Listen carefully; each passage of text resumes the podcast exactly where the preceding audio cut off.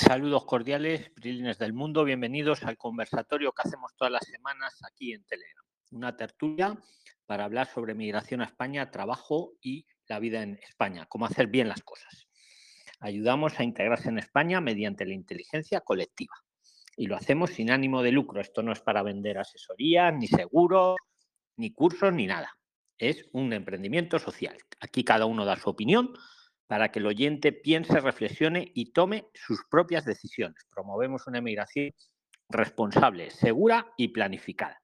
Si todavía no lo haces, pues síguenos y danos cinco estrellas, bien en Spotify, donde además tenemos otro podcast más cortito, o en cualquier otra plataforma de podcast donde nos estés escuchando. Tanto si vas a venir a España como si una vez aquí quieres hacer bien las cosas. Lo hacemos en vivo y sin edición tal cual se sube a las plataformas de podcast. Aparte, si quieres participar en los próximos conversatorios, pues síguenos en Telegram, si todavía no lo haces.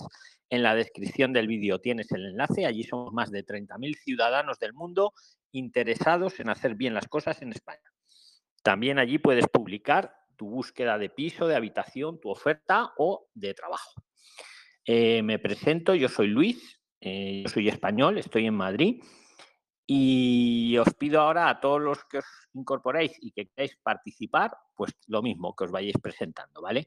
También os pido que, os presentéis y primero casi prefiero las preguntas que son más urgentes, que muchas veces cuando son complejas a lo largo de la semana, que estamos chateando 24 horas, 3, 6, 5 días, como os digo en Telegram, os digo que vengáis para acá, ¿vale? Pues ahora es el momento, entonces los que tenéis la mano levantada, por ejemplo, Nadia, Daniel, Andrea, el primero que diga su nombre, ¿vale? Pues le cedo la palabra y ya puede participar. Y luego vamos con cualquier tema que tengáis. Buenas noches, don Luis, soy Nadia. Buenas noches, Nadia. Preséntate un poquito dónde estás, de dónde eres y eso, y vamos a tu inquietud o lo que quieras aportar. ¿Cómo no? Bueno, buenas noches a todos. Buen domingo, espero que hayan tenido un buen domingo. Eh, soy, como escucharán mi acento, soy de Argentina. Eh, llevo un mes en San Vicente, cerquita de Alicante. Eh, pongo un poquito en contexto de mí. yo, primero que nada, yo soy nieta de una originariamente española. Tengo acá mi, mi, documentación para presentar mi carpeta de nacionalidad española. Estoy esperando que el gobierno argentino libere las apostillas les cuento un poquito cuál es mi tema y consecuentemente mi pregunta. Eh, por un lado, yo estoy terminando de armar lo que falta para presentar la estancia por estudios. En ese sentido, mi pregunta es más que nada pedir una confirmación. Con respecto a la estancia por estudios, yo por el momento me voy a anotar en una FP si yo mal no interpreté los videos y demás, una vez que eh, me matricule en la FP, que tengo que presentar mi homologación, como dije, estoy esperando las apostillas. Eh, una vez que me matricule, pido la solicitud de estancia por estudios y una vez que me la otorguen, puedo pedir el permiso eh, de trabajo, que entiendo yo que se podría. Y una vez que me Sí, Nadia, te voy a responder rápidamente a eso. Ahora continúas con la consulta para que no se olvide. Ahora te, voy a responder ahora en un momento y también invito a todos los que estáis en vivo, los que lo escucháis luego en Spotify, ya pues poner un comentario si queréis o en el siguiente seguirnos en Telegram. Los que estáis en vivo, estar atentos porque luego el que responda a Nadia eh, le cedo la palabra si la quiere utilizar, ¿vale? Mira, Nadia, el plan, si haces una FP, el permiso de trabajo te va a salir automático. Explico mejor. La FP básica no, no sería válida. Mm, si quieres, luego profundizamos por ahí, ¿vale? Porque la FP básica te piden unas edades, ¿vale? Pero bueno. No, yo voy por la superior, porque tengo el secundario ya hecho. Ahí voy, la FP superior e incluso la FP media, que la Unión Europea la considera como un estudio superior, a la FP media también, esas FPs te salen con el permiso de trabajo, por decirlo entre nosotros, automático. ¿Qué quiere decir, Nadia? Que no, no te va a salir el permiso de trabajo, el, permiso de estancia y luego tienes que pedir el permiso del trabajo como era antiguamente. Ahora no. Ahora con una FP media, una FP superior o más, o un estudio universitario o un máster, el permiso de trabajo la ventaja que tienes es que te sale automático. Entonces no tendrás que pedirlo, sino que automáticamente te va a salir a trabajar y encima te va a permitir trabajar en lo que tú quieras, Nadia, no necesariamente que tenga relación con la FP. Te va a poner autoriza a trabajar, autoriza a trabajar y en sentido amplio, ¿qué quiere decir? Que en lo que tú quieras y por cuenta propia o ajena. Algunas veces, atenta ahora, cuando es una FP media, eh, como esto es muy nuevo, en la resolución, cuando te van a hacer el TIE, no tienes que estar ahí pendiente de lo que diga la resolución, por si acaso eh, decírselo al funcionario cuando te van a hacer el TIE. Tienes la legislación, la tienes aquí en el grupo de Telegram de los 30.000 prisilines. Si no la tienes, te lo digo para en el futuro, cuando vayas a hacer el TIE, tienes que fijarte que te pone autoriza a trabajar. Si no lo pusiera, tú se lo dices, claro, en el momento se lo dices al funcionario. ¿Y, por qué? Pues te llevas impreso el BOE, que, que, si no lo tienes, pídelo ahora cuando acabemos el conversatorio, que aquí en Telegram está en la sección de documentos. Pero una cosa, esto es lo bueno. Lo malo, y os lo digo para todos, que va, te va a tocar estar dos años estudiando, aunque puedas trabajar mientras. Bien. ¿no? Porque las FPs, tanto la media como la superior, 99% de las veces son 2.000 horas, que se traducen en dos años, cuando a lo mejor con un curso de experto o con una ESA eh, lo puedes liquidar en unos meses. Pero claro, la desventaja de un curso de experto o una ESA que te valdrían también para la estancia eh, sería lo que tú decías al principio, que ahí no te sale el permiso de trabajo automático, sino había que pedirlo en, en un segundo trámite una vez que te dan la estancia. Un poco, Nadia, para poner todo el contexto para todos, ¿sabes? Sí. Mi idea original era poder eh, eh, matricularme en una FP, que me salga esto, y había visto un video en el que había una chica que estaba interesada en bajarse de esta FP, pedir la devolución de matrícula y meterse en uno de los cursos del CEPE. Vamos, vamos a analizar esto que es muy interesante, no solo para ti, Nadia, sino para todos. Bien. Eh, vamos, con una FP superior e incluso con la media, sí o sí te va a salir el permiso para trabajar automático, que quede claro. No es si me sale, es que te va a salir. Te insisto, vete armada con el BOE que tienes aquí en, por si acaso, eh, como está nuevo, que alguna vez ha pasado, muy pocas, pero ha pasado, que no te sale automático, pero tú si se lo dices en el momento con el BOE, te lo van a hacer que salga automático. Si no, te va a tocar luego eh, recurrirlo, por así decirlo, pero sería un error de la administración. A lo que voy, eso que acabas de plantear, yo no lo veo. Te digo el por qué. Porque si tú ahora te matriculas del curso que sea, la FP, el máster, la ESA o lo que sea, para pedir la estancia o la visa, el requisito para renovarla, si dura más de un año, o para modificarla a residencia y trabajo y olvidarte de estudiar, el requisito fundamental es que tengas culminado, culminado ese estudio. Nadia, ¿qué me dices de que lo vas a dejar a la mitad para cambiar tanto? ¿Qué? Eso no vale. Bien. Bien, perfecto. Lo podrías, Nadia, lo podrías hacer, por supuesto que lo puedes hacer, pero ¿qué va a pasar? Que en el momento que vayas a renovar, te van a decir dónde está la culminación. Claro, obviamente la culminación. Claro, usted se ha comprometido a estudiar la FP menganita, menganita, la que sea. Te van a decir muy bien, usted ahora quiere modificar, usted quiere renovar, perfecto. A ver, el aprovechamiento del primer año. Bien. Me gustan estos conversatorios porque se aclaran.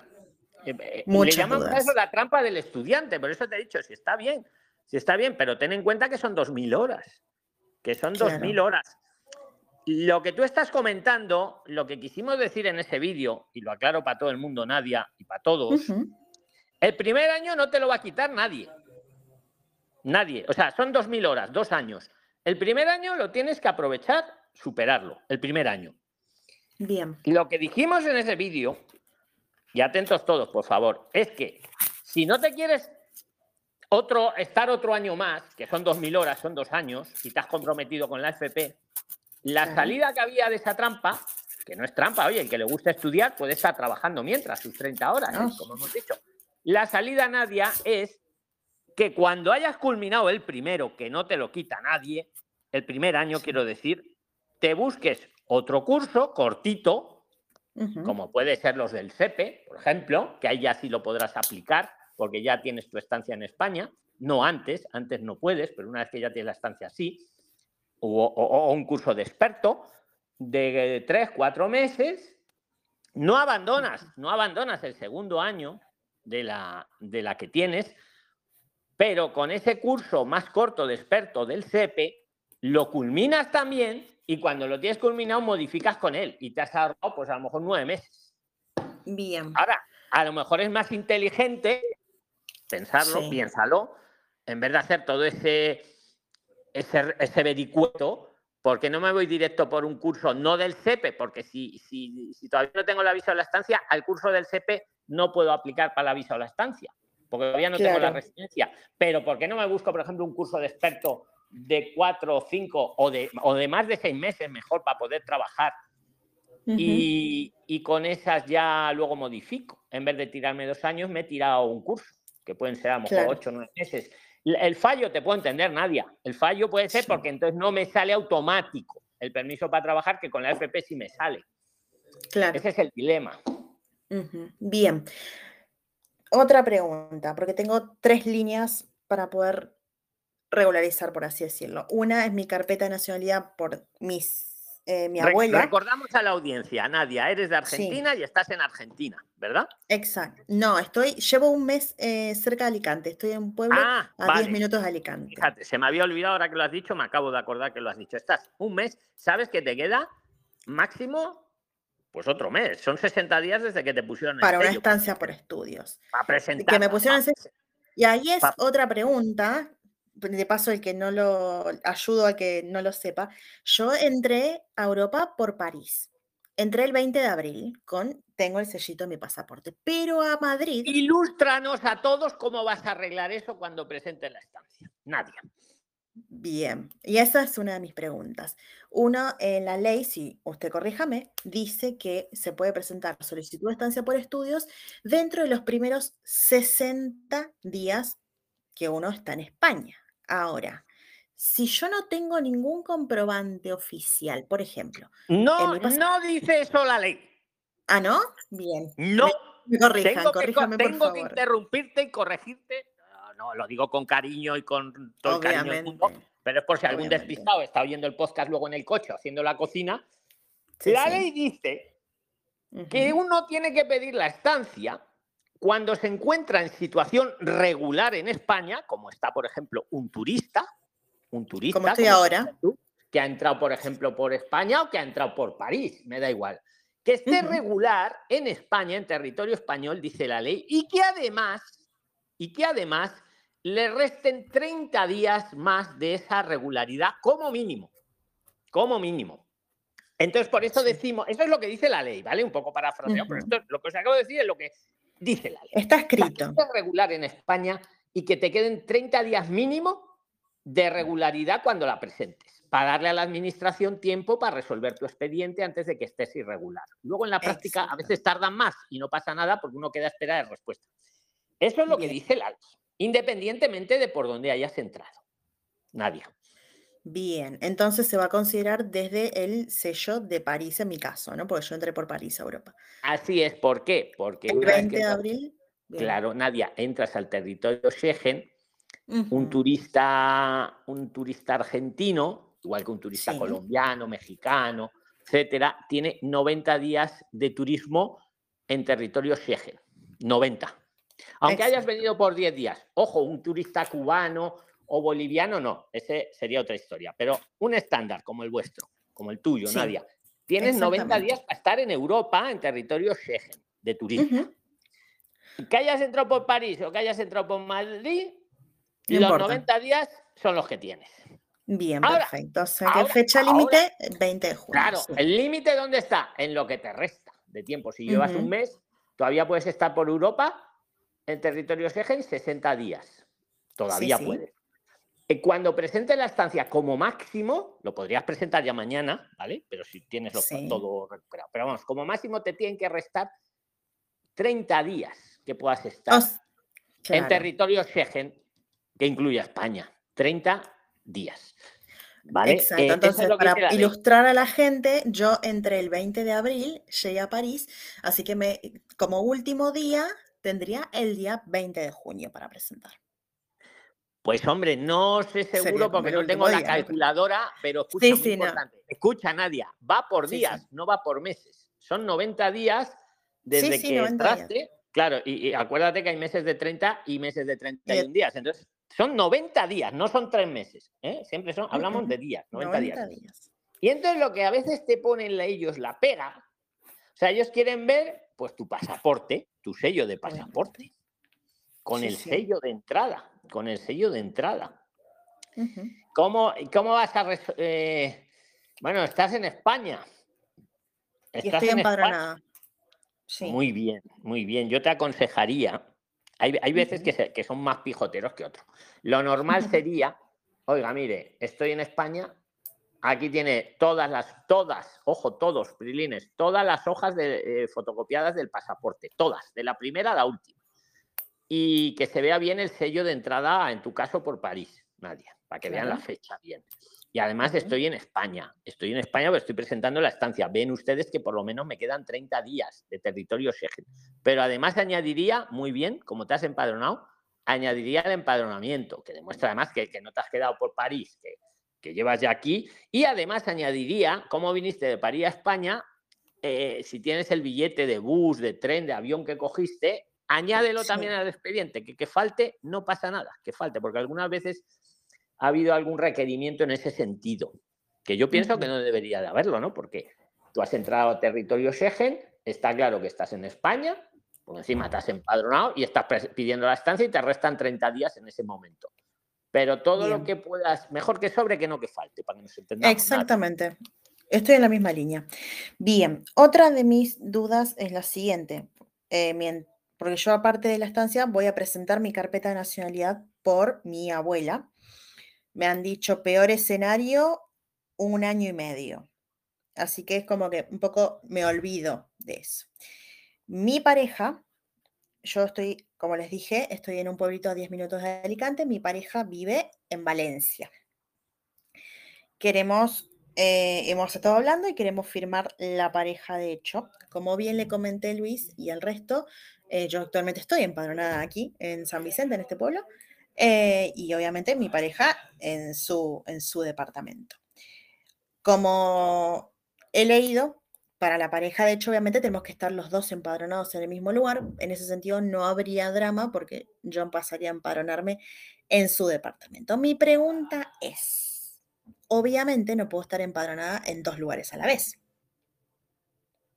Eh, eso seguro que no, porque te eh, os ilustro rápidamente del empadronamiento y eso que no soy gurú.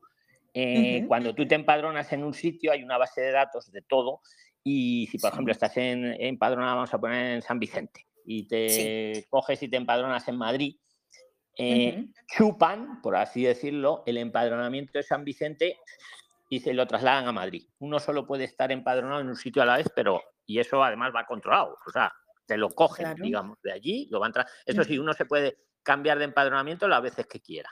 No hay límite. ¿Vale? y no hay límite de eh, tiempo mínimo de empadronamiento, por ejemplo. Antes de cambiarte a otro lugar, tenés que estar, no sé, un mes de empadronamiento. No, no, tú ponte en la lógica. O sea, yo, yo qué sé, puedo irme a vivir a Alicante ahora, estar allí 15 días, me he empadronado, ¿Sí? y surge algo y ahora me voy a vivir a Barcelona pues me empadrono en Barcelona, lógicamente. Y automáticamente el empadronamiento me lo han quitado de Alicante y lo han trasladado a Barcelona. Luego me tengo Es como que se cae automáticamente. Exacto, va automáticamente. Uno solo puede estar empadronado una vez y además ya hace años que lo conexionaron para evitar eso que estás diciendo, para uno Claro, lo que se llama el cruce de datos. Claro, y no hay que desempadronarse, porque digamos que ellos te desempadronan automático del antiguo cuando te empadronas en el nuevo. Eso lo hace directamente las, administraciones. Perfecto. Otra duda para usted y para el resto si sabe. Eh, para... Venga, pues atentos al resto, que el que la responda ya le doy a él la palabra luego para cualquier inquietud. Adelante, sí, em, yo, por ejemplo, ¿no? Voy el martes, que encima tengo eh, día libre. Eh, voy el martes a Valencia, me empadrono. ¿Qué tiempo dicen ustedes que podemos tener hasta firmar la pareja de hecho? Hay que dejar pasar un tiempito o lo, no sé, locura, ¿no? Firmar al día siguiente. Eh. Venga, ¿quién la quiere responder? Yo me la sé, pero es, la idea es que participe, participéis todos. De, la, el, que, quiera responderla, que diga su nombre, para que sepamos quién es. Venga, Jonathan. El primero que he oído ha sido a Jonathan. Tenéis que decir vuestro nombre para Pasa, a ver, preséntate un poco, Listo. Jonathan, Eh, y respóndele a Nadia. Preséntate un poquito para que la audiencia lo sepa quién eh, eres. Vale, eh, soy Jonathan, eh, soy colombiano y la respuesta para Nadia, eh, hasta donde yo tengo entendido y lo que he visto en estos días, también husmeando un poco de ese tema, es un año que tiene que manifestarse como pareja de hecho en el o sea, siendo empadronado con la pareja que se soporte esa convivencia que se llama durante un año, se representa para que pueda, digamos que eh, de cierta forma justificar, justificar esa, esa convivencia de pareja para que los dos puedan, digamos, como gestionar algo como, como unión de hecho de pareja. Mira, Jonathan, muy buen aporte, pero te lo voy a matizar un poquito, ¿vale? Lo voy a matizar, Prilines. A ver, empadronarnos, nos podemos empadronarnos. Hacernos pareja de hecho, nos podemos hacer pareja de hecho cuando queramos. Eso que quede claro. Siempre que haya amor y, y no estemos casados o tengamos otra pareja, mm, eh, uno Sí. se hace pareja de hecho y, y- y desde ese momento tiene efecto. Ahora, yo sé, para tema migratorio, que es para lo que a la mayoría os interesa, para que tenga efecto migratorio, eh, dependiendo de cada comunidad, hay unos plazos. ¿Vale? Hay unas comunidades que te piden, pues como bien dice Jonathan, te piden un año y hay otras que no te piden nada. Tengo la lista adelante. Los tiempos de convivencia mínima. Ojo, no para ser pareja de hecho. Que yo me hago pareja de hecho ahora con, con- me hago ahora pareja de hecho y ya soy pareja de hecho al día siguiente. O desde ese mismo momento. Ahora, para que esa pareja de hecho me sirva para tema migratorio, de familiar comunitario, patatá, patatá, ahí sí, algunas comunidades tienen tiempo mínimo. Tenéis todo el listado, lo voy a poner ahora en el grupo de Telegram, lo tenéis en el grupo de familiar comunitario, en el canal, mejor dicho, pero os lo voy a copiar ahora en Telegram, donde estamos ahora. Pero mira, Valencia, una buena noticia. Valencia no exige periodo mínimo de convivencia. Galicia no exige periodo mínimo de convivencia. Murcia tampoco, Baleares tampoco. Eh, Madrid. Madrid antiguamente no lo exigía y desde diciembre exige, como bien dice Jonathan, 12 meses de convivencia para que esa, pareja tenga efectos a nivel migratorio. Canarias también, 12 meses. Extremadura, 12 meses. Asturias, 12 meses. Cantabria, 12 meses. Cataluña ante notario no exige periodo mínimo de convivencia. Ahí os lo dejo. Pirilines. Ahora lo pego para que tengáis el listado. Va según cada comunidad autónoma. Hay las que lo exigen, hay las que no lo exigen. Para que tenga efecto migratorio la, esa pareja, ¿vale? Para otros, otros efectos desde, desde el momento que es pareja. Aportar, aportar. Entonces, entonces, Luis, para que me quede claro a mí, desde el momento que yo me empadrone eh, en el departamento de mi pareja, que vive en Valencia ciudad, no tendríamos tiempo mínimo que demostrar de convivencia. Si queremos la semana siguiente o a los 15 días de que yo me empadrone ir a firmar la pareja de hecho, lo podríamos hacer. por la información que habéis puesto aquí los prilines, que tenemos mm, gente muy preparada con esto. No, mira, además te lo voy a asegurar, porque es que ahora mismo voy a copiar al Sí. enlace oficial de la Generalidad Valenciana, La- sí. donde te lo pone. O sea, no es que te lo diga yo, es que No, no, es info que oficial. no, que no soy gurú, pero es que ahora mismo en el grupo de los 30.000 prilines, el que esté, un CTA rápido, el que nos esté escuchando en Spotify o en cualquier otra plataforma y le interesa hacer bien las cosas, si todavía no nos sigue en Telegram, no sé a qué está esperando. Lo hacemos todo de forma gratuita y en la descripción del podcast está el enlace. Ahora mismo te voy a pegar pues toda la información que tenemos. Y, y en esa información tienes los enlaces, tienes los enlaces a las web oficiales de cada comunidad. Mira, te lo estoy pegando ahora mismo para que lo veáis. Ahí tienes el enlace, en tu caso el de Valencia, pero os he pegado todas las que tenemos. Mira, Sí, otra que no sí. exige es Pamplona. Navarra no te lo pide tampoco, ¿vale? Ahí tienes la información oficial. Nadia, ¿vale? Pero efectivamente lo que dice. Jonathan es correcto también. Hay comunidades que sí piden un año. Valencia, si estáis en Valencia, te empadronas en Valencia, no te va a pedir un año. No te pide tiempo. Míralo en el enlace que está puesto, que te lo acabo de poner. Bien, El oficial perfecto. de la, la Generalitat de Valencia. ¿Vale, Nadia? Bien. ¿Cómo no? Ahora te voy a dar a ti la palabra, Jonathan, pero espera que, porque como la has aportado, pero espera que termine Nadia si tiene algo más. Ah, ¿Tienes algo más, Nadia? Sí, las últimas dos preguntas para si alguien ha tenido la experiencia o lo tiene. Para pareja, de hecho, en Valencia, ¿cuánto tiempo de demora puede llevar? Y por otro lado, si alguien ya ha presentado su carpeta de nacionalidad española por sus eh, abuelos, eh, ¿cuánto tiempo estimado le han dicho? Y con esto cierro.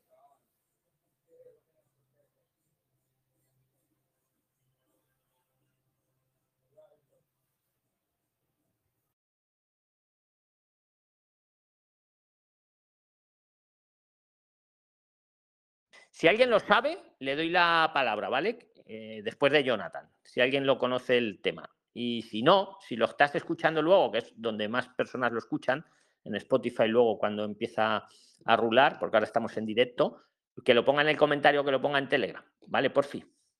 Pues Jonathan, te cedo la palabra, amigo. Preséntate nuevamente de Colombia. ¿Dónde estás? ¿Estás en España o estás todavía por venir?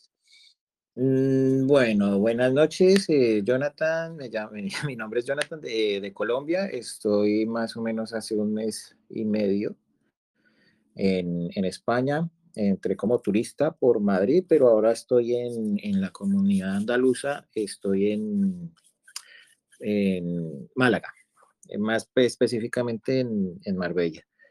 Eh, don Luis, eh, con relación a lo que estábamos hablando con Nadia, yo tengo una pregunta con relación a eso porque se me vino ahorita a la mente, porque eh, igualmente mi duda es otra, pero pues se me vino ahorita esto a la mente. Yo soy casado con matrimonio registrado en Colombia con mi pareja, pero me han dicho acá que esa unión que se hizo en Colombia no es válida y que tengo que, así sea por un matrimonio, eh, eh, de, mediante eh, jura, eh, ¿cómo se llama? Notario, justificarlo o pues hacerlo legal aquí en España. ¿Es eso cierto? A ver, yo ahora sí que pido, a ver, eso lo estuvimos hablando hace en un conversatorio hace unas semanas. Mm, yo no me lo sé ahora mismo, pero eh, te puedo hablar lo que recuerdo y pido si alguien lo sabe, pues que tome la palabra, ¿vale? Eh, efectivamente, es un poco como estás diciendo. Creo que es que por lo visto te tenías que, que, que registrar o algo así. ¿Quién lo sabe, Prilines? ¿Cómo se hace en Colombia? Qui- ¿Quién lo sabe? Que tome la palabra, por fin, se presente.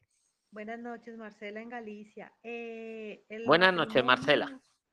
¿Qué tal todos? El matrimonio realizado en Colombia debe hacerse, debe hacerse un registro aquí en España, bueno, en- o en cualquier parte del, del- del mundo donde usted vaya. Debe registrar su matrimonio con una documentación previa que esa de pronto puede generar un poquito de, de dificultad, porque deben ser documentos originales y apostillados. Entiéndase por eso el acta de matrimonio reciente Sí. debe tener una expedición no superior a, a 30 días.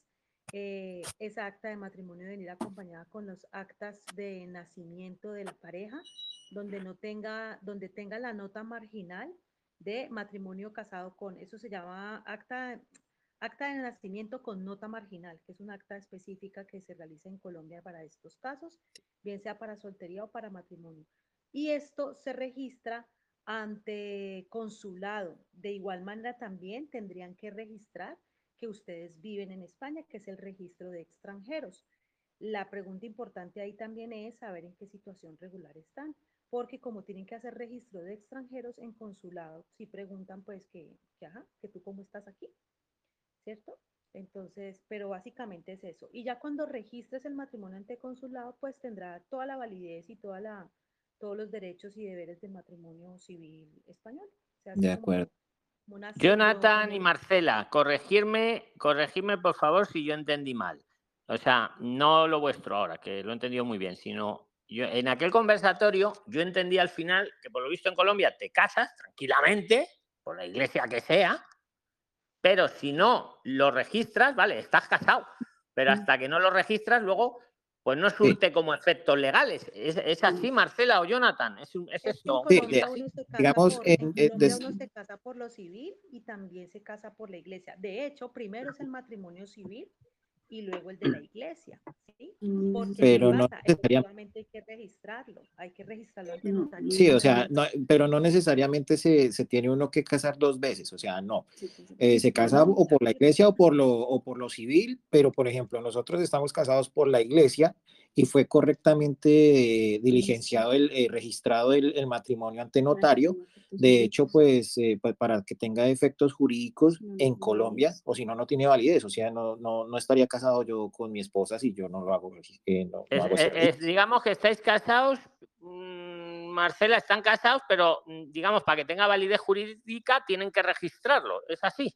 Es eso, ¿no? Sí, Exacto. Porque si no, solamente es. sería matrimonio como rito católico, más no como derecho civil.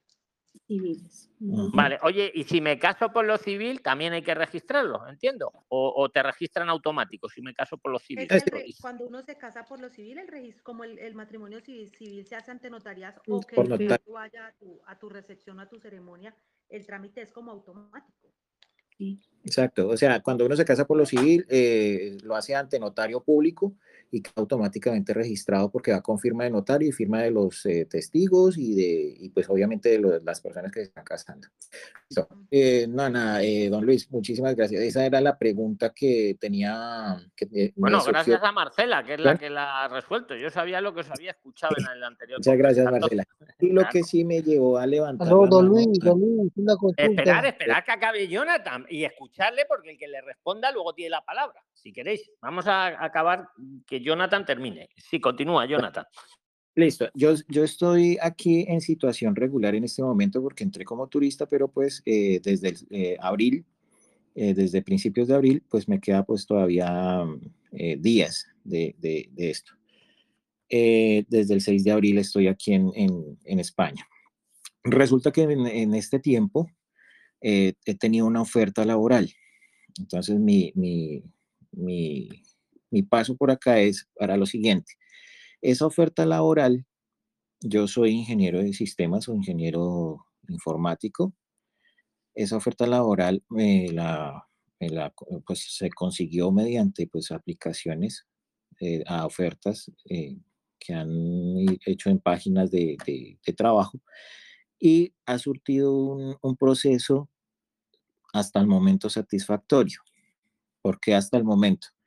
Porque me ofrecieron como, como salario pues alrededor de 39.303 eh, euros al año, pero entiendo, o la duda está en eso, que para calificar como profesional cualificado, ¿sí? Em, ¿qué tendría que tener aparte de eso? ¿Cómo puedo gestionar o cómo de qué otra forma puedo gestionar ese permiso de trabajo si el salario que me están proponiendo no alcanza los 40 mil 77 euros que dice supuestamente la norma para aplicar como profesional cualificado. Venga, pues, es decir, El que le quiera responder, el que le quiera responder a Jonathan, que diga su nombre, por fin. Lindena. Venga, pues adelante, respóndele tú y luego tienes la palabra. Venga. Listo. Sí, eh, la norma dice que para ser altamente cualificado tienes que ganar por encima de los 40.070 euros. Pero tú dices que entraste en abril, ¿no? Tú no podrías, digamos, gestionar una estancia por estudios y así también, pues, eh, cuando te genere la estancia, poder, em, eh, pues, no perder el trabajo y trabajar y, estudiar al tiempo, ya que, pues, si no te da el dinero para poder te contratar como altamente cualificado, tú ya tendrías pues esa opción, según lo que yo entiendo y he leído y he estado acá en el grupo. O la otra sería tú hablar directamente en la empresa si de pronto te puedan certificar un poco, o sea, para, para que te generen un contrato por valor de 40 mil euros, que es pues mil euros más. De pronto podrías gestionar si llegas a quedar seleccionado con la empresa, a ver Claro. si de pronto ellos te pueden ayudar eh, al Claro. respecto. No es un valor pues mucho mayor a, a lo que necesitas. Es que, perdóname. ¿es Lorena, cuál? Lorena, eh, mira que estoy en, esas, en esa gestión en este momento, porque son ni siquiera mil euros, son 700 euros los que me hacen falta para, para poder clasificar como profesional altamente cualificado. Lo de la estancia por estudios en este momento no creo que se pueda por el tiempo, porque ya pues es mes y medio, ¿sí? Me quedaría prácticamente mes y medio para gestionarlo, eso toca, esa, mejor dicho, como decimos en la tierra, a toda carrera.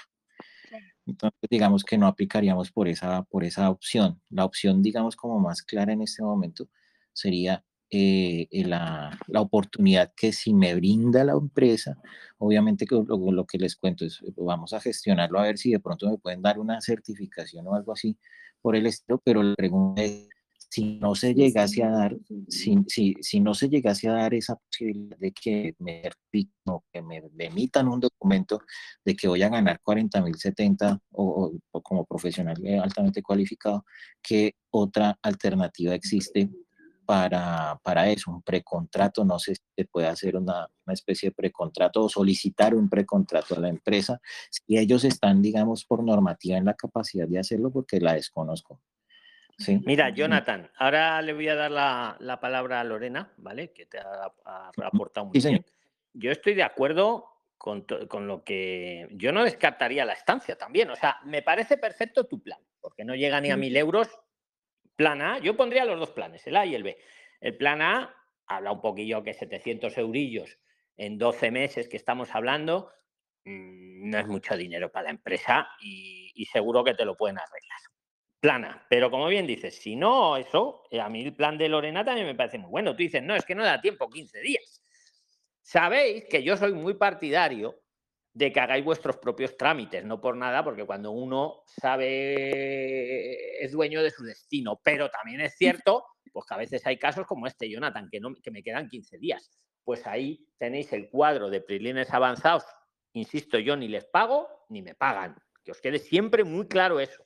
Yo no gano nada, pero son personas como vosotros que se han visto los vídeos, eh, han, participado en los Zoom, están siempre en los conversatorios, han aprendido mucho, han hecho sus propias gestiones y las saben hacer. Y yo estoy convencido que un preliner avanzado te puede ayudar a hacerte la estancia, vamos, en menos de 15 días. Estoy convencidísimo, convencidísimo. No es que les haga publicidad, pero es que en casos así, yo por eso en su día dije, oye, perfecto, yo os apoyo, esta plataforma es para vosotros. Y siempre que sean cosas pues, legales y buenas, ahí no lo descartaría tan tajantemente. Como plan B, Jonathan, porque veo que lo primero sería negociar el sueldo para llegar a la cifra, que es poquito lo que falta.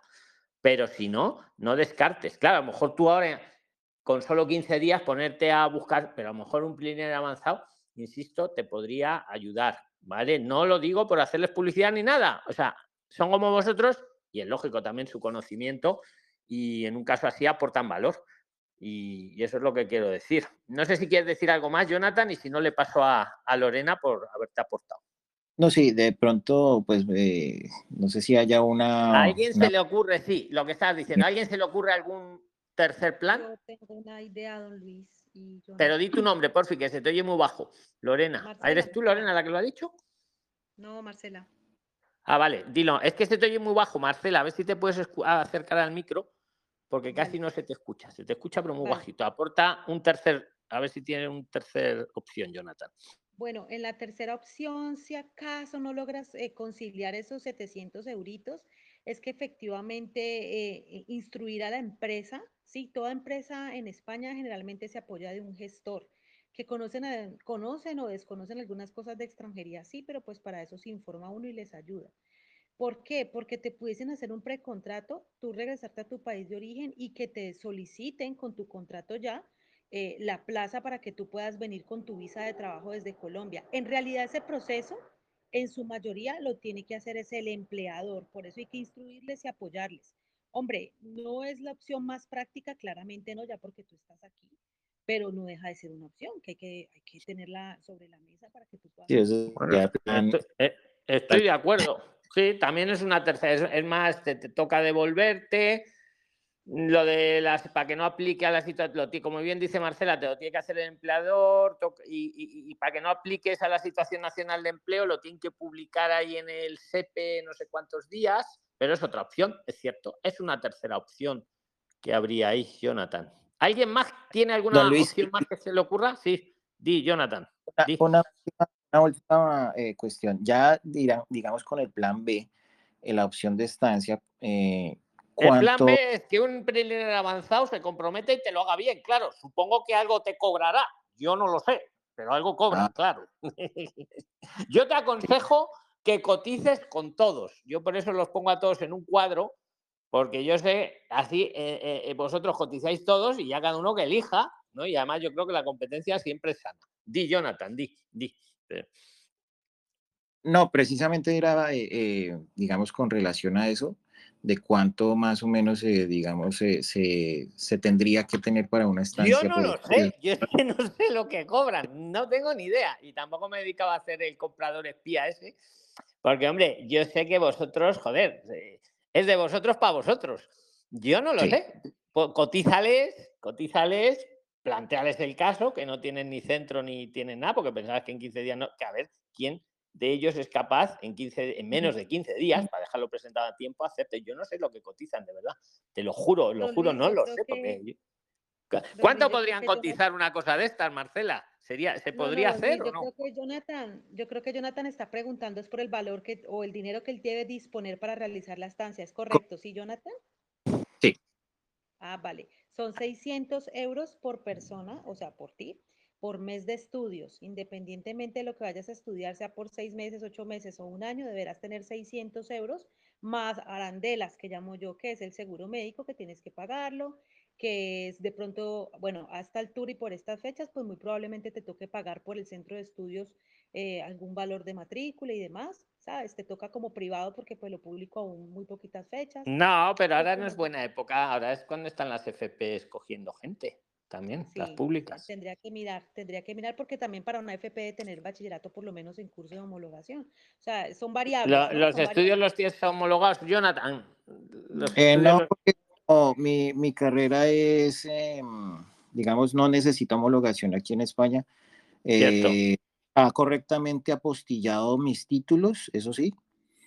Y pues obviamente mis antecedentes, todos mis papeles están, digamos, apostillados y, en una carta. Lo malo de este plan es que, claro, que luego te va a tocar estudiarlo, lo que sea, te va a permitir trabajar, si es una FP, te va a permitir de trabajar, como decíamos al principio, automáticamente tienes que mostrar el dinero que te ha dicho Marcela, no es pagarlo, excepto lo del seguro, sí que hay que pagarlo, pero los 600 euros mensuales más un poco lo que las arandelas, como dice, eso es enseñar que lo tienes. Por, ¿Serás tú solo o sois más familiares? Jonathan.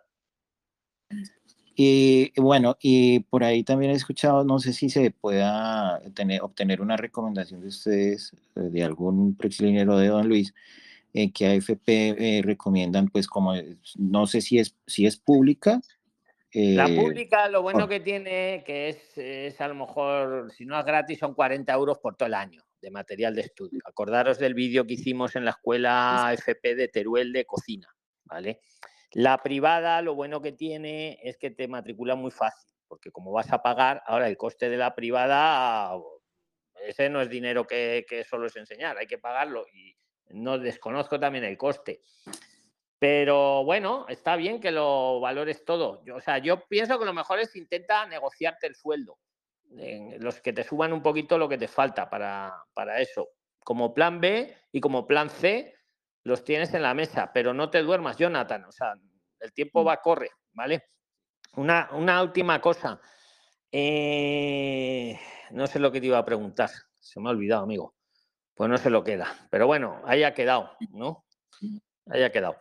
Lorena, tienes la palabra. Bueno, don mm, Luis. preséntate breve, preséntate breve, porfa. Venga. Bueno, buenas tardes, mi nombre es Lorena Mesa, vivo en Colombia y actualmente estoy en Colombia. Eh, estamos ya desde hace unos meses junto con mi esposo y mi hijo haciendo un plan migratorio para podernos ir a España. Mi suegra eh, vive con su esposo allá, ella ya es nacionalizada española y su esposo es español. Nosotros para podernos ir todos como familia, pues eh, decidimos hacer eh, un visado desde acá por estudios. Pero entonces, para poder ambos trabajar, ambos tendríamos que hacer la visa. ¿Qué queremos? Que digamos, mi esposo no quiere hacer una FP, él únicamente es bachiller, él no tiene un título de grado, pero digamos, él, él, él no quiere ir a hacer un FP de dos, de dos años o un curso largo, porque pues la idea de, él es como empezar a trabajar porque él quiere eh, ser camionero allá en España. Yo he estado acá en el grupo revisando el paso a paso para que él pueda ir a hacerlo y yo también pues poderme ir. Entonces yo, yo ya apliqué a un máster en una universidad pública, yo ya pasé. Entonces lo que es, decidimos hacer fue como, bueno, eh, yo me voy como titular de la visa, llevo como acompañante a mi esposo y a mi niño. Ya hemos adelantado procesos, ya hicimos nuestra unión marital, de hecho acá la registramos en los registros civiles, ya tenemos casi que todos los documentos, pero nos enteramos que hay una, un, una modificación en el reglamento de extranjería donde eh, hay una, un arraigo familiar para mayores de 21 años. Entonces, pues eh, eso me genera a mí varias preguntas. Mi, mi, esposo tiene 33 años en este momento y nosotros Ah, vamos atento, a... perdona un segundito solo. Atentos todos, que el que le responda a Lorena luego, pues le cedo la palabra para sus inquietudes, ¿vale? Continúa, Listo, Lorena. perfecto. Entonces, bueno, nosotros, eh, mi esposo tiene 33 años y eh, eh, como mencionaba antes, nosotros vamos a llegar a empadronarnos a la casa de mis suegros mientras nosotros pues estudiamos y conseguimos un piso para empadronarnos en otro lado. Eh, yo, mi pregunta, una de mis preguntas es, nosotros, digamos, viajando con, con visado, él como acompañante, mi hijo como acompañante, él podría tramitar al tiempo el arraigo familiar, pues manteniendo el estatus regular de nosotros como acompañante, o, o, definitivamente tendría que renunciar a, a ser mi acompañante para presentar el arraigo familiar. De hecho, pues esta mañana estuve hablando con Mirta, él, ella me dijo que teníamos que, o sea, que tenía que cumplir un requisito y es que el familiar, o sea, bueno, la persona que viva en España que sea nacionalizado o español esté a cargo de él. Él llegaría allá y pues él no podría trabajar porque el acompañante no puede trabajar. Y aparte, pues estaríamos empadronados ahí. Y, y pues él, él, es, él lleva su registro civil, donde indica apostillado que es hijo pues de, del nacionalizado español. Eh, yo quisiera preguntar si de pronto ese, ese, ese arraigo familiar aplicaría para mi esposo, para que él pueda de una u otra manera pues eh, obtener la residencia antes de que yo termine mis estudios y no esperar un año a que yo pues termine, haga la modificación a residencia eh, de búsqueda de empleo y pues le toque ese año esperar sin trabajar o, o, se pueda, digamos, esa, esa, esa modalidad para mi esposo. O sea, quisiera preguntar muy, si alguien... Sí, muy, muy, interesante la pregunta. Venga, a ver quién le sabe responder a Lorena eh, y luego le cedo la palabra también, si quiere. Pues ¿Alguien conoce la respuesta de Lorena? Venga. Eh, bueno, Lorena, Marcela, de nuevo. eh, con respecto al tema del, de, del arraigo para tu esposo, bueno, de inicio el arraigo se tiene que hacer en país de origen, es decir, que el, que el arraigado esté en el país de origen, ¿sí? Lo otro es que mmm, tu esposo te dijiste que tienes 33 años, ¿no? Bueno, eh, no, pero discúlpame, Marcela, yo estuve leyendo el BOE y la nueva modificación de extranjería dice que estando en España eh, podría mi esposo hacer el arraigo familiar. Es que hay dos tipos. Uno es por tarjeta comunitaria, que ese sí tocaría desde país de origen, pero ahí ex le exigirían eh, que a mi suegra debería o mi suegro le enviara dinero mensualmente. Y no, ahorita en el nuevo reglamento, yo lo estuve leyendo, dice que allá, estando allá en España, en el, en, en el domicilio, eh, se puede hacer el arraigo familiar por régimen general, que es diferente. General. Es que tu, tu suegra es nacionalizada, ¿sí? Sí, ella es nacionalizada y ya tiene su, su, ¿qué? Su, res, tu, su nacionalidad española y su esposo es español y son casados. Ah, tenía yo la confusión, pensé que era al contrario. Por eso no, no, no. Ah, bueno, mira, en ese caso sí efectivamente pudiesen hacer el arraigo, pero entonces sí tiene unas condiciones como específicas y uh, entre otras cosas es que efectivamente tu madre, eh, perdón, tu suegra está encargada de él, ¿sí? Porque más que todo por la edad. Y también otra cosa muy importante ahí, que está casado y tiene un hijo, ¿sabes? Eso también, eh, hombre, pudiese tener como peso para el momento del arraigo, porque quiere decir que la esposa, como toda pareja de hecho y como todo matrimonio, pues es el apoyo no solamente emocional, sino también económico del familiar, ¿cierto? Entonces, eso pudiese ser una pega, diría yo. Muy interesante, perdona un momento que interrumpa, muy interesante lo que acaba de decir Marcela. No había caído. Es que piensa Lorena que si él es tu acompañante, efectivamente la mamá tiene que acreditar que está a cargo de tu marido. Vamos a dejarlo ahí. Pero lo que dice Marcela es muy interesante, porque claro, si tú le has traído a tu marido como acompañante, tú, has, mostrado, tú has mostrado un IPREM por él a extranjería. Y ahora es lo que dice Marcela, ahora le tienes que decir, no, oye, y entonces, pero señor, pienso yo, ¿no? En la mente del funcionario, pero no, no quedamos en que en que a su marido le mantiene su esposa Lorena, que nos mostró usted el IPREM, el 75% para que fuera acompañante. ¿Qué me dice ahora que va a ser la mamá? No sé, lo estoy cogiendo de lo que ha dicho Marcela, no lo había pensado. Continúa si quieres, Marcela. El trámite debe tener cierta coherencia, ¿cierto? Entonces a él le pudiese resultar inclusive Hombre, no te digo que lo hagas así y te invito a que continúes, pero son cosas que se me ocurren. Porque como dice don Luis, uno tiene que ponerse en los zapatos del funcionario y pensar un poco como piensan ellos, ¿no? Y yo, ahora, yo ahora voy a hacer una pregunta abierta.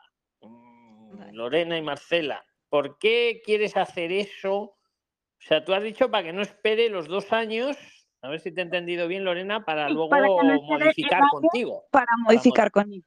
Sí. Claro, veo que, veo que has hecho la tarea. Veo, veo que eres Prilines ya casi avanzada, porque eres, lista. Quieres adelantar esos dos años. ¿Y ese motivo por qué lo quieres adelantar? no, pues la, verdad es que, dos mira, años que podría ser, podrían ser meses, si habéis escuchado el principio del podcast. Que luego sí, los... esa, es otra, esa es otra de las... os metéis vosotros mismos en la, en, la, en la trampa del estudiante, que perfecto, a mí me encanta que estudiéis FPS, que estudiéis máster, que estudiéis universidad, perfecto, pero pensad lo que duran. Duran mínimo dos años. Y, podéis, porque yo te te lo hago también, Lorena. Sí. No te haces. Plan B, me hago un curso de experto de ocho meses y en ocho meses modifico a mi marido y a mí. El fallo, el fallo, el fallo, lo que hemos dicho al principio del podcast, que no me sale automático el permiso para trabajar, ¿cierto? Venga, ¿qué dices a esto, Lorena? lo que pasa es que no es de dos años, es de un solo año. De hecho, son nueve pues meses más las prácticas. prisa? en un año estás modificando contigo y tu marido. Exacto. Bueno, entonces yo, te quería hacer otra consulta. Bueno, bueno, pero despejemos esta duda. Ha quedado que esto del arraigo entonces no, ¿no? ¿No? Pues sí, bueno, eh, no, es, es va a más a lo mejor la... Eh, di, di, venga, di. ¿Qué pasaría si, por ejemplo, yo, yo todavía no he hecho el trámite de la visa, pero qué pasaría si, digamos, mi esposo no hace el trámite de la visa, sino que se va como turista y yo no, yo no lo agrego como acompañante, sino únicamente a mi hijo y que él se vaya como turista y llegue allá y, y pues de una otra manera. diga que dependa de tu madre. Recuerdo, disclaimer legal, disclaimer legal, porque seguro que entre todos los que nos están escuchando están los de extranjería que aquí cada uno da su opinión y aquí, que aquí nadie dice, yo por lo menos, que hagáis nunca nada que esté en contra de las cosas, o sea, de lo establecido en la ley. Pero una cosa, Lorena, vamos a pensar, vamos a pensar un momento. Oye, ¿qué curso es ese que dura un año? ¿Se puede decir o no? Ah, sí, yo, yo voy a... a, con los dientes largos, un año y, y, te sale automático, ¿no? El permiso para trabajar.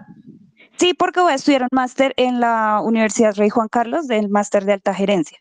Ah, muy interesante, muy interesante. bueno, ahí, ha quedado grabado. Entonces, eh, ¿cómo era la pregunta? Dices que se venga el de turista y entonces le diga a extranjería que depende de la mamá. Sí, llegue, o sea, llegue como turista. pero es que yo insisto, es que, a ver, ¿qué opináis vosotros, Prinés? Es que, es que ¿para qué quiere esto ese...? ¿Qué opináis? Venga, alguien más que opine, o Marcela o el que quiera, vamos. ¿Qué opináis? Es que siento que Lorena lo hace, obviamente, para, para reducir los tiempos de espera, don Luis. pero si va a estar un año, va a estar un año con su máster y va a poder modificar, ¿cuánto le tarda? No, pero no me refiero a mí, don Luis. O sea, es para mi esposo. O sea, es a mi esposo, como va como mi acompañante, él tendría que esperarme a que yo modifique. Sí, y la y él pues no podría trabajar porque él como acompañante no tiene el permiso de trabajo. Pero viendo esta opción. un segundo, ah, un segundo, Lorena. ¿Cuánto tarda este Vamos a suponer que se lo acepta y que consigue que dependa de la mamá el hombre hecho y derecho ya. ¿Cuánto puede tardar ese trámite? extranjería, ¿Eh? mira eso, mira eso, que es un Claro. hombre de 33 años con todas sus capacidades físicas e intelectuales, que adicional a eso puede que ya tenga una familia, aunque sí, pues no tienen cómo verificarlo y demás. Entonces ellos miran todo eso. Sería un riesgo, Lorena. ¿sabes? ¿Tenéis familia, tenéis hijos, Lorena, o no? Sí, claro, yo voy con mi hijo como acompañante. Pero Lorena, y vas a presentar a tu marido como si el pobre, el pobre, tú me entiendes, ¿no? No, yo te entiendo, sino que pues queríamos evaluar si de pronto Ponte en la mente, en la mente del funcionario que revisa el expediente. Ponte en la mente de él. A ver, ¿que podría pasar? Pues, pues a lo mejor podría pasar, pero el porcentaje de que pasara yo no sé si es muy elevado. No sé qué opináis todos vosotros, ¿entiendes? ¿Qué? Es Don muy Luis, alto, es yo muy quiero alto que el Venga, pues di tu nombre, el que ha dicho Luis quiero participar, que diga su nombre y meta cuchara de esto. Sí, mira, ah, eh, don Luis, mi nombre es Andrés León, yo estoy aquí en Colombia, yo ya estuve un año y medio en España como con eh, visa de estudiante, regresé y mm, estoy tramitando nuevamente eh, una estancia por estudios ya, pero con permiso de trabajo. Yo solamente quería eh, comentar lo siguiente, o sea, a mí una de las cosas que me ha gustado de los preclines es, el, el- el mensaje es eh, un programa de migración responsable. Y yo creo que cuando uno empieza a hacer, a, a- a- tratar como de, de torcer las cosas, a mirar cómo se hacen, en últimas las cosas no salen de la manera que uno quisiera que salieran. Entonces, mi mensaje para Lorena es, es mejor hacer las cosas correctas, no es que esté haciendo lo incorrecto, pero hacerlo así, a veces eh, el, el- migrar tiene un precio muy alto para todos los que hemos viajado allá y, y hay que muchas veces pasar por situaciones bien complejas. Todos quisiéramos que las cosas nos salieran bien, pero a veces es mejor pagar un precio alto, pero hacer las cosas correctas, porque en el camino esas cosas más adelante van a resultar o, se, o salen a la luz. Ese era mi aporte, don Luis. Qué bien lo has expresado, Andrés León, de verdad. Qué bien lo has expresado, Mayano, totalmente. Es que al final lo barato nos puede salir caro. Yo no lo veo, el plan Lorena no lo veo muy consistente. Y a ver, se me ocurre otra solución. O sea, totalmente de acuerdo con lo que dice Andrés León. Ahora, si quieres, te cedo la palabra, Andrés, cuando terminemos con el tema de Lorena. Pero Lorena, otro plan, otra idea que se me ocurre. ¿Y por qué no se hace tu marido su propia estancia que le permita trabajar y Sí, ya está? Ese- es tampoco que- que estamos hablando de un IPREM que ni siquiera hay que pagarlo, solo mostrarlo. En todo caso, el coste Claro. sería el del seguro. Pero es que si lo traes de, de acompañante, también le has tenido que pagar el seguro. No sé, oye, os pido a todos, espera, un segundo solo. Todos, por favor, Marcela, Lorena, yo y, y como ha hecho Andrés, cuando no hablamos nos tenemos que cerrar el micro para que no se acople, ¿vale? Que es muy fácil abrirlo y cerrarlo. Venga, sigue, Lorena, me lo cierro Listo. para escucharte bien. Discúlpame, te, te interrumpo. Bueno, esta es mi siguiente pregunta. Listo. Muchas gracias de verdad, Andrés, por tu No, pero opinión. no me has respondido. ¿Por qué no le metes, como bien te dice Andrés León, eh, ahí como que se hagas la suya y ya está? Si el coste yo creo que Exacto. es casi igual. Es que bueno, ¿qué, qué, qué estuvimos mirando? Estuvimos mirando con él para él irse también con su visado y él irse a trabajar, pero hemos buscado eh, formaciones profesionales y la mayoría duran dos años. Entonces, pues eh, él me Pues dice un que curso de experto, un curso de experto que a él le guste y, y en siete, ocho mesecillos, pues Sí, estuve, estuve buscando cursos eh, eh, referentes a, digamos, a, al transporte o así, porque él quiere ir como camionero, pero todos los cursos que hemos encontrado, yo he entrado a mirar pues en el registro de, de los, de, las, de los centros avalados y no aparecen esos Pero centros. entonces, eh, Lorena, por ejemplo, él quiere venir de camionero, perfecto, pero ¿qué más le gusta a tu, a tu marido? ¿Qué, qué le gusta en la vida, aparte de ser camionero? Buscando, estuvimos No. buscando sobre mecánica o sobre, digamos, logística en transporte o cosas ¿Y qué así. más cosas le gustan a tu marido? Vamos, seguro que hay de mecánica y de logística, seguro que hay, pero Sí, por, pero por son de dos vuelta, años. ¿algún hobby que tenga tu marido que no tenga que ver con el transporte? Algo que tú Em, sepas que le guste. No sé, pues, no sé, algún curso de cocina puede ser. Por ejemplo, si le gusta, Ajá. claro, si no le gusta, búscale un curso de cocina en tema, para el tema migratorio y ya está. Pero que de logística, dile a Mirta que te lo busque, anda, que te haga el favor y te lo busque. Díselo luego en Telegram. Que te lo busque en un Eh, momento. Es ok, que o yo, sé, yo reconozco que el buscador ese es un poco engorroso. Yo lo reconozco. Y hoy os he hecho un corto o recomendándolo. Pero ese es que es el oficial, es el que es el que usan Sí, ellos. Sí, Pero sí. vamos a suponer que, es- que vamos a suponer que no encuentras de mecánica y que no encuentras de logística que tiene que haber. Pero bueno, vamos a suponer que no.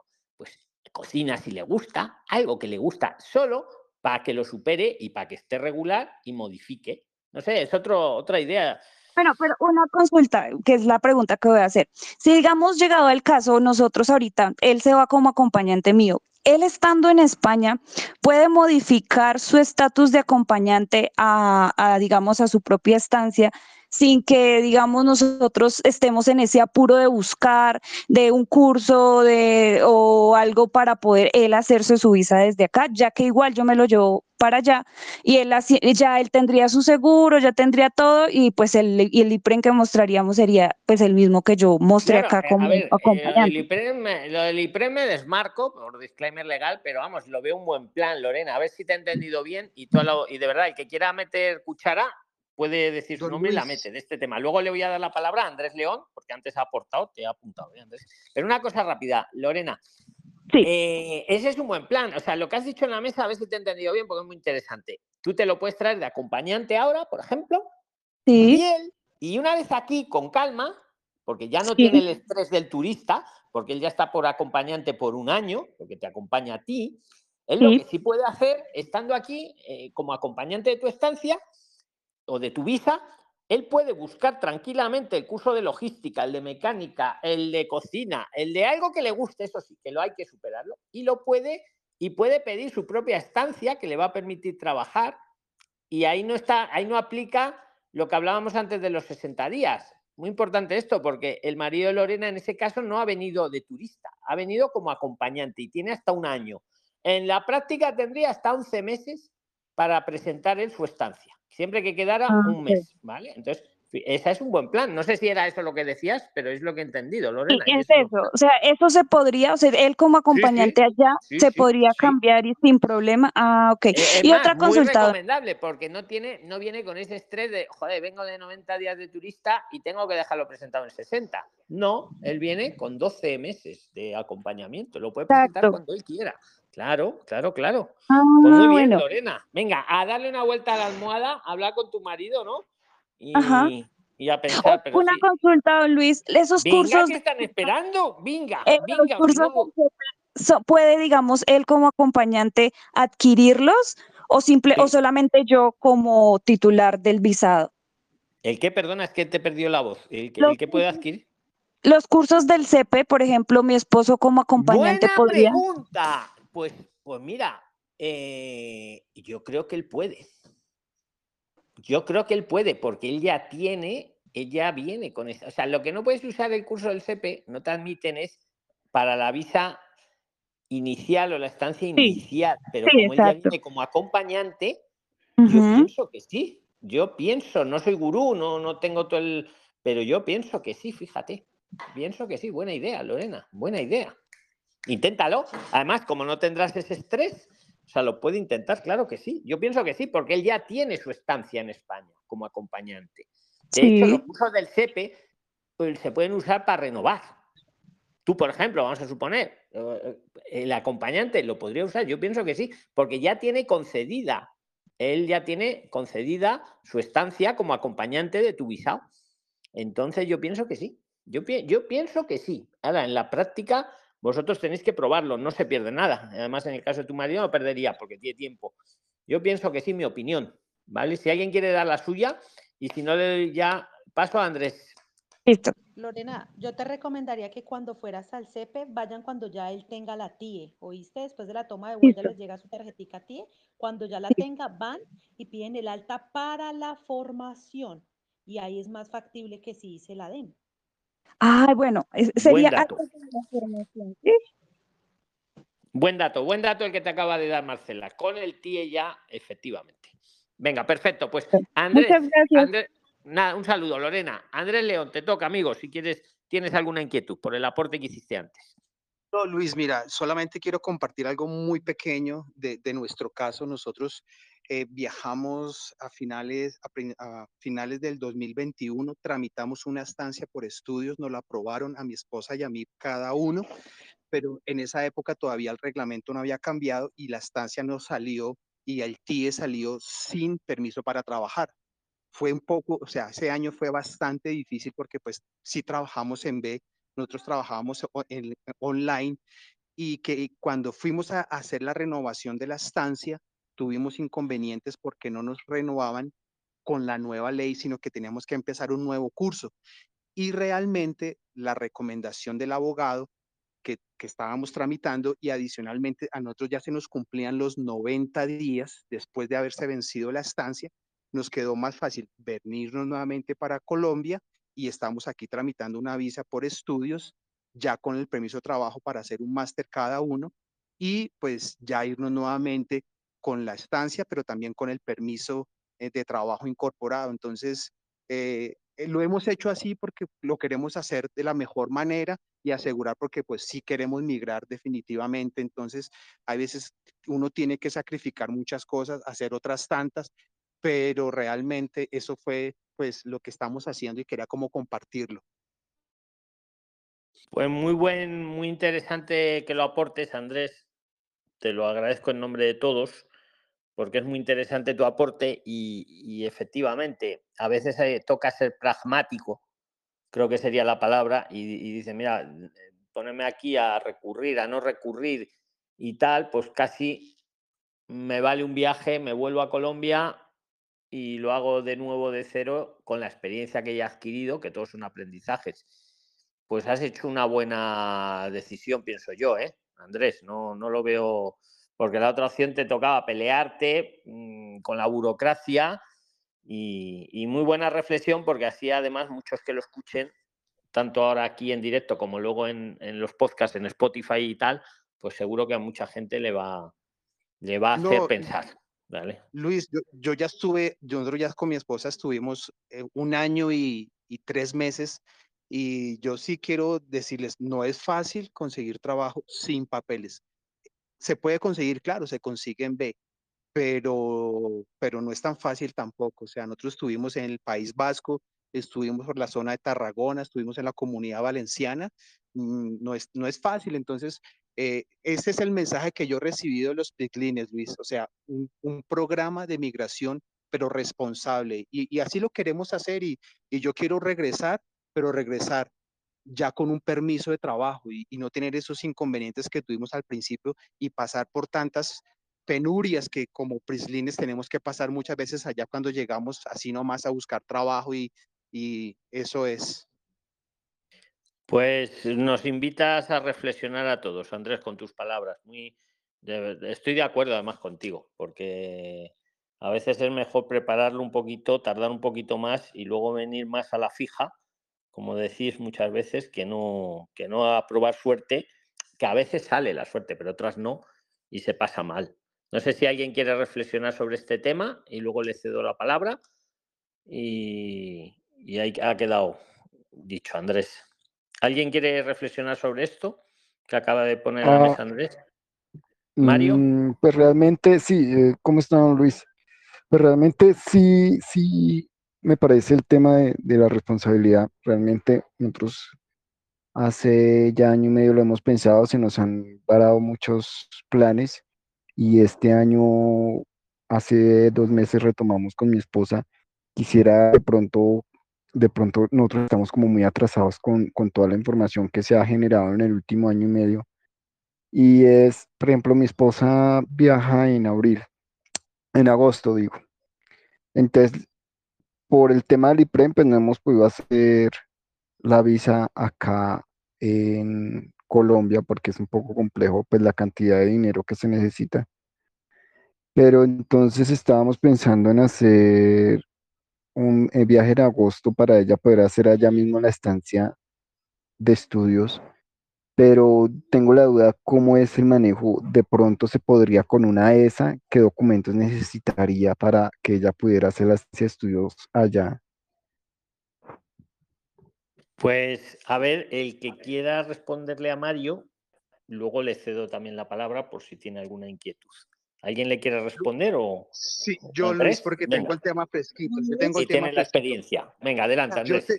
yo te recomiendo dos cosas. Uno, Mira, en el grupo hay gente experta y que sabe que son gestores, que son asesores y te recomiendo que los busques a ellos porque tienen la experiencia, porque uno empezar a buscar se puede demorar muchísimo, pero obviamente hay un tema que tú tienes que hacer, es en los links que hay aquí en el grupo, puedes buscar los cursos, puedes empaparte del tema, porque realmente ese es un trabajo que nosotros no se lo podemos delegar como tal y delegarle toda la responsabilidad a un asesor o a un gestor, sino tenemos que hacer una parte eh, eh, en, en, en, los prislines, aquí en el Telegram hay una cantidad de herramientas y de información. Entonces yo también sí te invito y no solamente a ti, sino a otros que están entrando, que también eh, tomen un tiempo para investigar un poco, mirar los videos bien, hacer la tarea y definitivamente entrar y buscar los cursos en que se necesita, cuáles son los documentos y los requisitos, porque,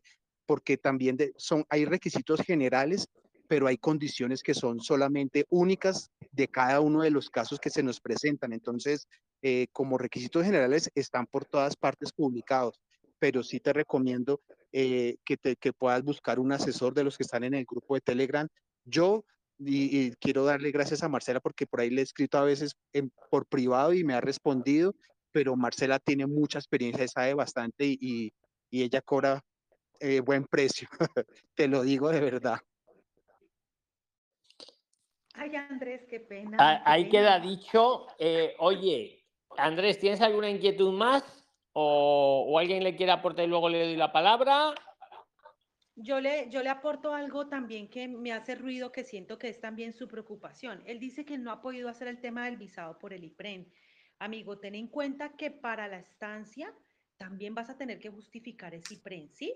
Tenlo muy en cuenta porque Sí, son sí. básicamente los mismos requisitos. Lo que varía, lo que varía allí es el, el, el sitio de presentación, ¿sí? Y los 60 días estresantes que tienes aquí para hacer todo. No, no, eso es, eso es válido. Lo que pasa es que, digamos que a nivel de, de IPREN lo estábamos hablando, era en el sentido ya de todas las familias, que somos cuatro. ah, Entonces, ya de pasar de cuatro personas a una, pues digamos que el tema ya del IPREN estando allá no va a ser complejo, ¿sí? ah, vale. Eh, sino caso, el tema la- es que, por ejemplo, quisi- lo que la, la pregunta es, bueno, eh, que en el ESA, o sea, bueno, sería el tema de lo que me dice Andrés, obviamente con, con algunos de los prilines que, que ya están como más avanzados en eso, ya estando allá a hacer pues todo el trámite Lo para bueno que tiene la poder, ESA, eh, lo bueno que tiene la ESA, Mario, que lo, lo comentamos el otro día, que admite alumnos prácticamente todo el año, salvo algunas excepciones. Eso es lo bueno, aparte del coste, que es casi cero. sí, pero, pero sí es válido, o sea, digamos, para poder yo hacer una estancia Sí, sí es válido. El, el fallo que tiene, lo hemos dicho al principio, es que no te sale automático el permiso para trabajar. Hay que pedirlo en un trámite posterior y que no la pidáis en Ávila, porque en Ávila no es la ESA, es una preparación para la ESA y entonces ahí no te la aprueban, pero en el resto de las provincias Ah, Ok, listo. es la ESA. Digamos que de- realmente esa era la gran, la gran duda. O sea, la ESA me funciona, pero la única vez que me toca para pedir permiso de trabajo, un requisito posterior. Claro, hasta que no te aprueben la ESA, no puedes pedir el permiso Eh, para eh, trabajar. La, la ESA de cuánto tiempo es, qué pena, En- la verdad. Depende, depende de la provincia. Hay provincias que están tardando ya poco, 15 días, pero, pero hay, había algunas que te tardan hasta cuatro meses. Lo, eh, lo bueno de la FP es que te sale automático el permiso a trabajar. Entonces tendrás que estudiar mucho. Esa es la pregunta del millón. Mucho más ¿Cuánto me van a tiempo. Esa es la pregunta del millón. ¿En qué provincia me va a salir rápido? Para que yo pueda pedir luego el permiso para trabajar. Don. Luis, una, una, una cosita con respecto pero a la, a la Pilar, que luego nos escuchan mucho en Spotify, nos oyen miles de personas y oyen unas voces. pero no Sí, saben- Venga, di tu nombre, di dónde estás y de dónde ¿qué vienes. tal? Adelante. Yo soy, yo también ya soy una Prixliner que vengo escuchando hace tiempo, soy Pilar Castro de Perú, este, y estoy yendo el próximo mes a, a España. Este, y justamente quería, que están tocando eh, de, de la ESA y de la FP, quería eh, meter mi cuchara ahí para hacer una consulta y al mismo tiempo dar un aporte, ¿no? Este, bueno, el tema de la ESA, por ejemplo, si yo postulo a las FPs, ¿no? Yo quiero una de grado superior, pero también estuve viendo el tema de la ESA que es más corta, ¿no? Si es que se empieza ahora en septiembre, se termina en junio. O sea, tiene sus pros y sus contras, los, las los dos temas. Ahora, si yo, por ejemplo, quiero tomar la ESA y en el último de los casos que me lo denieguen, o no, no sé si es que hay opción a que me lo denieguen, entiendo que sí, ¿no? Se puede, por ejemplo, después en septiembre, después de que me lo denieguen, ¿puedo presentar un recurso para tomar la ESA dentro de cualquier mes? Eso es lo que quería consultar. Hombre, ahí habría, y os invito a todos, el que la quiera responder a Pilar, pues también le cedo la palabra ahora. Y si te lo deniegan, hay que ver el motivo por el que te lo han denegado, para no repetirlo, porque claro, si, nos deniegan una estancia, nos la deniegan y, por el motivo X, si lo volvemos a presentar, eh, desde luego se van a fijar mucho, sobre todo en el motivo por el que te lo denegaron. Además, más que denegación, yo estoy pensando si te requieren, porque si te deniegan, mm, no es que puedas seguir presentando presentando estancias. En todo caso, lo que puedes hacer, Pilar, y todos los que estéis en una situación que te deniegan la estancia por el motivo X que sea, lo que se puede hacer es recurrirlo. Recurrirlo. Y recurrirlo con base. Sea, no recurráis por recurrir. Ahora vemos por qué. Porque si sabéis que está perdido, el otro día teníamos un caso así. Entonces, si me deniegan la, estancia, que me la pueden denegar, pero con un máster me la pueden denegar, con una ESA me la pueden denegar y con una FP me la pueden denegar. Depende eh, el motivo. Lo que se puede hacer es recurrirlo. Bien, eh, recurrirlo eh, uno mismo, sin necesidad de abogado, en reposición, o bien recurrirlo en contencioso directamente, o si no, primero en reposición, y si sigue la denegación, irme al contencioso. El otro día, es que estuve por hacer un corto, pero ya, mira, me cansé. Había una abogada, no voy a decir nombre, en YouTube, que decía que los recursos de reposición, que nunca los contestan. Es que eso es mentira. Luego vi otro abogado que la contestó y que dijo que eso es mentira, que eso lo sabe hasta el más tonto de la clase. O sea, los recursos de reposición para eso existen, te los van a contestar. Claro, esta decía que no, que había que ir al contencioso. Y yo digo, ¿esta qué dice? claro, y luego digo, claro, lo que debe querer es clientes. No debe querer que uno mismo se haga el recurso. Entonces asusta un poco para que luego vayan a sus brazos a hacer el contencioso, que ese sí me obliga el abogado. Entonces, volviendo al tema, cuando te la deniegan, Pilar, yo creo que lo que toca es recurrirlo, pero recurrirlo si uno sabe que tiene posibilidades de ganarlo, porque si no, es el caso que teníamos el otro día de alguien que le habían denegado y había recurrido y se lo habían vuelto a denegar en el, en el de reposición y luego se quería ir al contencioso. Estaba en Zoom el otro día, en YouTube. Total, ella sabía que lo iba a perder. Lo iba a perder porque se había matriculado en un curso preparatorio. Sabéis que para la visa o la estancia del curso te tiene que dar el propio curso, el propio centro, te tiene que dar un diploma una acreditación como que lo ha superado. No vale un curso para prepararme para que luego me examinen en otro lado. Es lo que le pasaba a esta persona. Y claro, ella lo había recurrido, eh, ella misma lo había perdido y ahora planteaba el ir al contencioso. Y yo le decía, ¿para qué haces eso? Y, otra Prisliner le dijo, es que no lo hagas porque en el contencioso, como lo pierdas, te van a condenar a las costas. Aparte que te lo gastas en abogado, te pueden condenar a las costas. Mm, que es un, dinerillo. Y encima, si lo vas a perder, y ella decía que era, Pilar, ella decía que era, yo le decía, ¿para qué haces eso si sabes que lo vas a perder? Yo no lo entendía, ¿no? Y le preguntaba, está en el último vídeo de YouTube, no en el de la pizzería, en el anterior. Ah, espera, espera, Pilar, que ella decía que era que quería estar regular en España y que claro, que mientras estaba recurriendo, casi estaba regular. Y que podía conducir, pero no, yo le dije, no, porque conducir puedes conducir seis meses. Mientras, pero una vez que están pasando los seis meses, que ya se le estaban pasando, porque con tantos recursos sí, estaba aguantando ahí, ya no le iba, ya no podía canjear, porque sabéis que a los seis meses hay que canjear la tarjeta. Yo lo que averigüé, Pilar, que ella lo que quería era estar regular para poder conducir. Pero que ella ah. llevaba casi con tantos recursos, llevaba cinco meses. Yo le dije, es que en cuanto llegues a los seis meses ya no puedes conducir y no te van a canjear porque para canjear necesitas el TIE. Y para tener el TIE tienes que haber ganado el recurso y, que te hagas el TIE, vamos. No sé, tú, ¿por qué me dices esto de recurrir? Pilar, por seguir un poco Yo, con la temática. claro, porque- yo, yo lo que pensaba es, digo, porque, o sea, yo estudié administración, pero entiendo que para hacer los cursos del FP hay que tener los, los, este, los certificados del colegio, ¿no? Entonces, este, yo digo, yo no sé cómo lo califican allá, de repente con mis notas no paso, pero no, o sea, yo he sido una alumna promedio, pero no Hombre, sé cómo esto, mira, a- califican. así rápidamente, Pilar. Efectivamente, la, para las FPs te suelen pedir por la, los títulos anteriores, pero dicho Sí. esto también, escucha, dicho esto, eso tenéis que hablarlo con los centros, con las academias, con los centros, porque te digo una cosa, y esto es importante.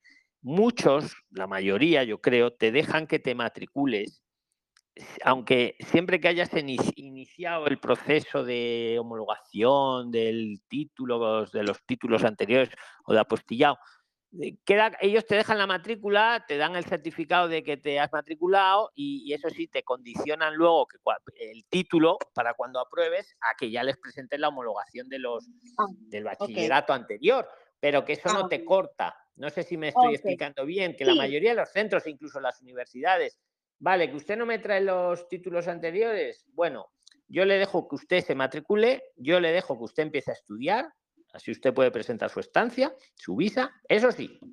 Para fin de curso, cuando ya apruebe usted, le voy a pedir ya los diplomas aquí. O sea, que te dan como cancha. No sé Ah, si... Entonces, por el tema de las notas no podría ser denegado, ¿no?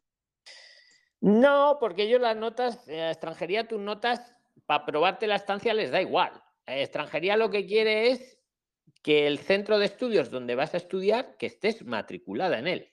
Una carta de admisión de ese centro, que estás matriculada. Otra cosa es que el centro, para matricularte, te pida pues la homologación de tus diplomas de tus primeros estudios. Pero como te estoy diciendo, la mayoría te dejan matricularte sin que les presentes la homologación. Eso sí, queda condicionado que cuando superes lo que has, en lo que te has matriculado, para que te emitan el diploma, les presentes ya tus estudios anteriores. Ok. O sea, extranjería, ¿verdad? extranjería lo que te va a pedir de estudio es la, la, la carta de admisión del centro y que ese centro esté en el buscador oficial. Oficial. Es decir, que, eh, pero oficial de educación, no en el CEPE, no en el no sé dónde, No, sí, no, sí, en sí. el, no en Hacienda, no en, en el de educación. Entonces, ¿qué quiere decir que esté en el de educación? Pues que el centro es avalado y que es, es presencial. El todo FP, os lo decía en el corto, está muy bien el todo Sí. FP, pero, Sí, pero vi, vi, eh, pero- pero pero tiene no una sirve pequeña para- trampa, para claro, que está muy bien, es todo, es, todo, es muy escucha, limitante. Es muy todo limitante. FP. eh, eh, tiene ahí las FPs online también. La FP Sí. online no me la van a aprobar porque es online. ¿Me explico? El todo. FP, vale, para el que quiera estudiar una FP y sepa que la online no le vale, perfecto. Pero el que no quiera estudiar una FP y quiera hacer un curso de experto, no lo va a encontrar en todo FP. Y los cursos de expertos sí. En el otro buscador de educación están todo. Está la FP y están los de expertos y encima presenciales todos. Presenciales. Acordaros que los online no nos valen, ni, ni los máster, ni las universidades, nada online nos vale. Porque entonces te dicen que lo estudias online desde tu país. Pero volviendo al tema, te piden la carta de admisión del centro y que el centro esté avalado y sea presencial.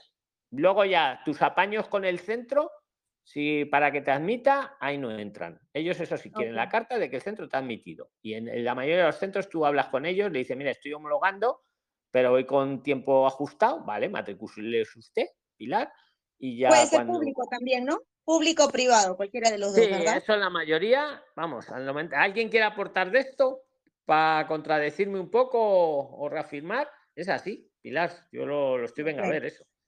Está bien, don Luis. Sí, la intención, bueno, lo que yo quiero hacer es un FP, este, de grado superior, si fuera posible, pero yo Pues entonces decía, te va a salir automático el permiso para trabajar. sí, sí, claro, pero yo decía, en el caso de que me lo denieguen por algún motivo, Pero aunque ¿por qué estoy- piensas, Pilar? ¿Por qué piensas que te lo van a denegar si vas a presentar todos los requisitos? Ah, ¿Hay algún ok, requisito que te dé que te dé No, no me falta, hasta el momento no me falta ninguno, bueno, esta semana, Pues si tú presentas bien todos los requisitos, Sí. no, escucha, Pilar, si tú presentas bien todos los requisitos y todos, no hay motivo para que nos los denieguen.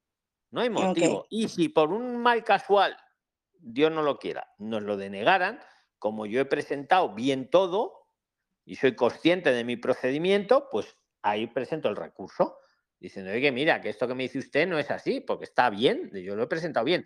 Y para que esto no llegue a pasar, la gran recomendación que siempre hablamos entre todos es que cuando presentáis los expedientes lo pongáis como para tontos. Todo muy bien explicado. No es decir, solo meto los papeles ahí, el seguro, la matrícula y, no, no. Meto los PDFs todos, pero voy explicando. Voy explicando, mm, pues mira, aquí el seguro, eh, eh, vamos a suponer un caso difícil, el seguro que lo pago por meses, que se puede, no total, pero, pero lo, aclaro, ¿no? Lo escribo ahí. Pero como ven ustedes, les pongo más IPREM para poder pagar ese seguro por meses. Me adelanto, me adelanto, Pilar, a los posibles rechazos, ¿no? Aquí tiene usted, yo qué sé, lo vais explicando, como para tontos. Cuanto más tonto, más explicado para tontos, mejor, más fácil que te lo aprueben. Todo bien explicadito y no tienen por qué negártelo, de verdad. Y si te lo niegan, recurso, ¿vale? Perfecto. ¿Queda algo más, Pilar, o alguien la quiere aportar y meter cuchara y luego le doy la palabra? Un aporte chiquito para Pilar, don Luis, es que procure, bueno, mira, lo de la homologación de Pero Marcela, acércate de verdad, que si estoy bajísimo. ¿Ahí me escucha mejor? Muy bajo, pero venga, venga.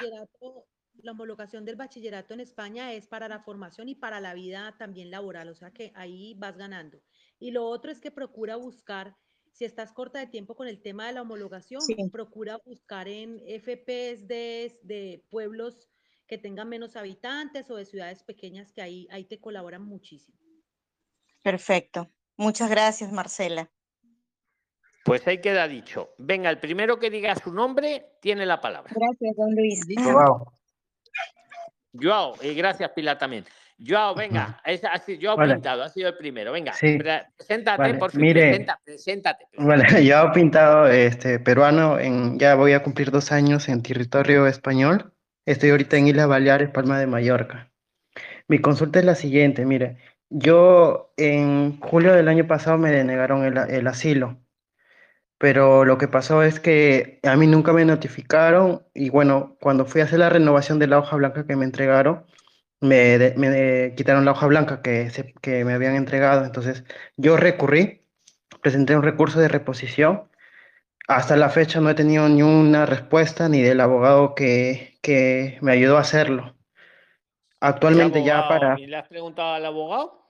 Sí, sí, le he presentado hace, hace poco al abogado porque también entré al, eh, Archivo Ciudadano, si no me equivoco, y recién me llegó una notificación, pero de la resolución del, del asilo, de la denegación, más no del recurso de reposición. Vale, entonces. Oye, el abogado no era un priliner de los que a veces recomendamos, ¿no? No, no, no, no, es un abogado, un conocido que es de, de, paso porque justo estaba fuera de la policía, entonces no sabía qué hacer, me dieron el número y él me ayudó a hacer el recurso de reposición al momento, porque ya estaba con los 30 días, porque el boletín salió el 15 de junio, un mes antes de yo haber ido, yo no sabía nada. Te publicaron en el BOE, ¿no? Te publicaron. Sí, en el BOE, en el BOE. Sí, lo revisé en el BOE. claro, vamos a recordarle a la audiencia que los que pedís asilo tenéis que estar pendientes del BOE, porque en realidad os lo tienen que notificar en persona. Pero ¿qué pasa? Que si no logran notificártelo en persona, según explica la ley, y es correcto, te publican en el BOE y, se entiende que una vez que te han publicado en el BOE es como que te lo han notificado en tu casa. Es lo mismo. Te empieza a correr los, los, los tiempos, los 30 días o los dos meses. Pero entonces yo hago ahí lo que falta un poco, y lo digo para todos los que escuchen luego el podcast, que son muchos, mmm, haya faltado cuando presentéis, cuando os lo denieguen, bien por BOE, hay que estar pendiente del BOE. En el Telegram tenéis los BOEs que suelen saber cada 15 días. Los que estéis con un asilo, preguntarlo, ¿vale? Que ahí tenéis el listado con el BOE. Ahí os podéis buscar. Bueno, cuando uno descubra que se lo han negado, hace lo que hiciste tú, Joao, lo recurre. Con abogados sin abogado, lo recurre en reposición. En reposición, que lo van a cambiar esto, lo están cambiando, pero bueno, vamos ahí. A lo que dice la ley. Lo recurre en ah. reposición. ¿Qué pasa un mes? Esto es muy importante. ¿Qué pasa un mes, Joao? Que es lo que te ha faltado un poquillo. Si pasa, claro, no me han contestado y no me han contestado, que suele pasar porque está muy colapsado, no pasa nada. Pido un certificado de silencio administrativo o acto presunto, es, son sinónimos. Pide un certificado. Oiga, usted, señores de, de, la Oficina de Asilo y Refugio, que soy yo pintado, que me lo denegaron, que yo les presenté un recurso, que llevo esperando un mes y que ustedes no me han contestado. Y ya con ese certificado de silencio administrativo, tú te puedes ir a, la policía para que te vuelvan a documentar. Porque como ha quedado ya, este canal fue el primero que lo decía, y algunos por ahí decían, ala, no, ahora, ahora todos, todos nos dan la razón. Cuando mm. uno recurre una denegación de protección internacional, siempre lo dijimos, todos ya están de acuerdo, hasta extranjería y hasta interior. Tiene los mismos derechos a seguir trabajando, a seguir viviendo en España, a seguir con su nación, o sea, con su sanidad, a seguir pudiendo conducir, a que le contraten, aunque no hubieran pasado los seis meses. Me lo denegaron a los cuatro meses y medio. Ahora lo he recurrido, han pasado los seis meses, pues yo puedo trabajar. ¿Cuál es el fallo? Yo, que cuando te lo deniegan vas a ir, no, no, se lo hemos denegado, traiga usted aquí la tarjeta roja, fuera. Vale, te quedas indocumentado y luego te vas a la empresa y te dicen, no, ¿dónde están sus documentos? Pues eso es, se recurre y al mes se pide el acto presunto, ¿vale? Se, hace ese, ese, paso y con el acto presunto, luego en la comisaría ya te vuelven a documentar. Eso es como está haciendo en este momento, a día de, de la grabación de este podcast, que lo sepáis. Y como estáis tanto recurriendo, y me parece muy bien porque estáis en vuestro derecho, porque es que estamos, mm, estamos influenciando también en la realidad. Porque claro, antiguamente como no había toda esta información, no existíamos, pues, pues la gente la pobre se denegaban y se quedaban irregulares a esperar tres años. Porque muchos abogados no colaboraban, decían, bueno, pues bueno, ahora como hay tanta recurso, pues que sepáis que lo van a, si no lo están implementando ya mismo, lo están ya, ¿eh? O sea, en algunas comisarías ya lo veis en los carteles te van a dar como una hoja con un QR para que no se pueda falsificar y con esa hoja estás documentado de nuevo. Va a poner que eres eh, solicitante de asilo en recurso, por así decirlo. Eso os lo dejo ahí para, para, que lo tengáis en la mano. En tu caso concreto, ¿cuánto ha pasado? Más o cuánto tiempo ha pasado más o menos? Ya va a cumplir, va a cumplir ya casi 10 meses. ¿Y en España cuánto llevas ya? Desde ya, en junio, en junio ya cumplo este, dos años. Pues mira. Mm, mm, ya, he cotizado, tengo cotizado algo de ocho meses y cinco días cotizados. Pues mira, junio es mañana ya, ¿no? Bueno, dentro de cuatro o cinco días. Sí, pero. sí, dime. Disculpe, te corte. Eh, lo que pasa es lo siguiente. Eh, bueno, yo no estuve mucho al tanto de lo que se tenía que hacer del acto presunto, como tú mismo acabas de decirlo porque yo, me, yo he estado trabajando de negro después que salí del trabajo, porque por más que eh, le presentara el recurso de reposición, de ahí pensé lo de Defensoría del Pueblo, que podía, las personas que tenían así lo podían seguir trabajando, pero la empresa no, no me quiso tomar de nuevo. Es, que era lo típico, yo mm, primero, o sea, lo dijo el defensor, lo dijo Europa, siempre lo ha dicho Europa.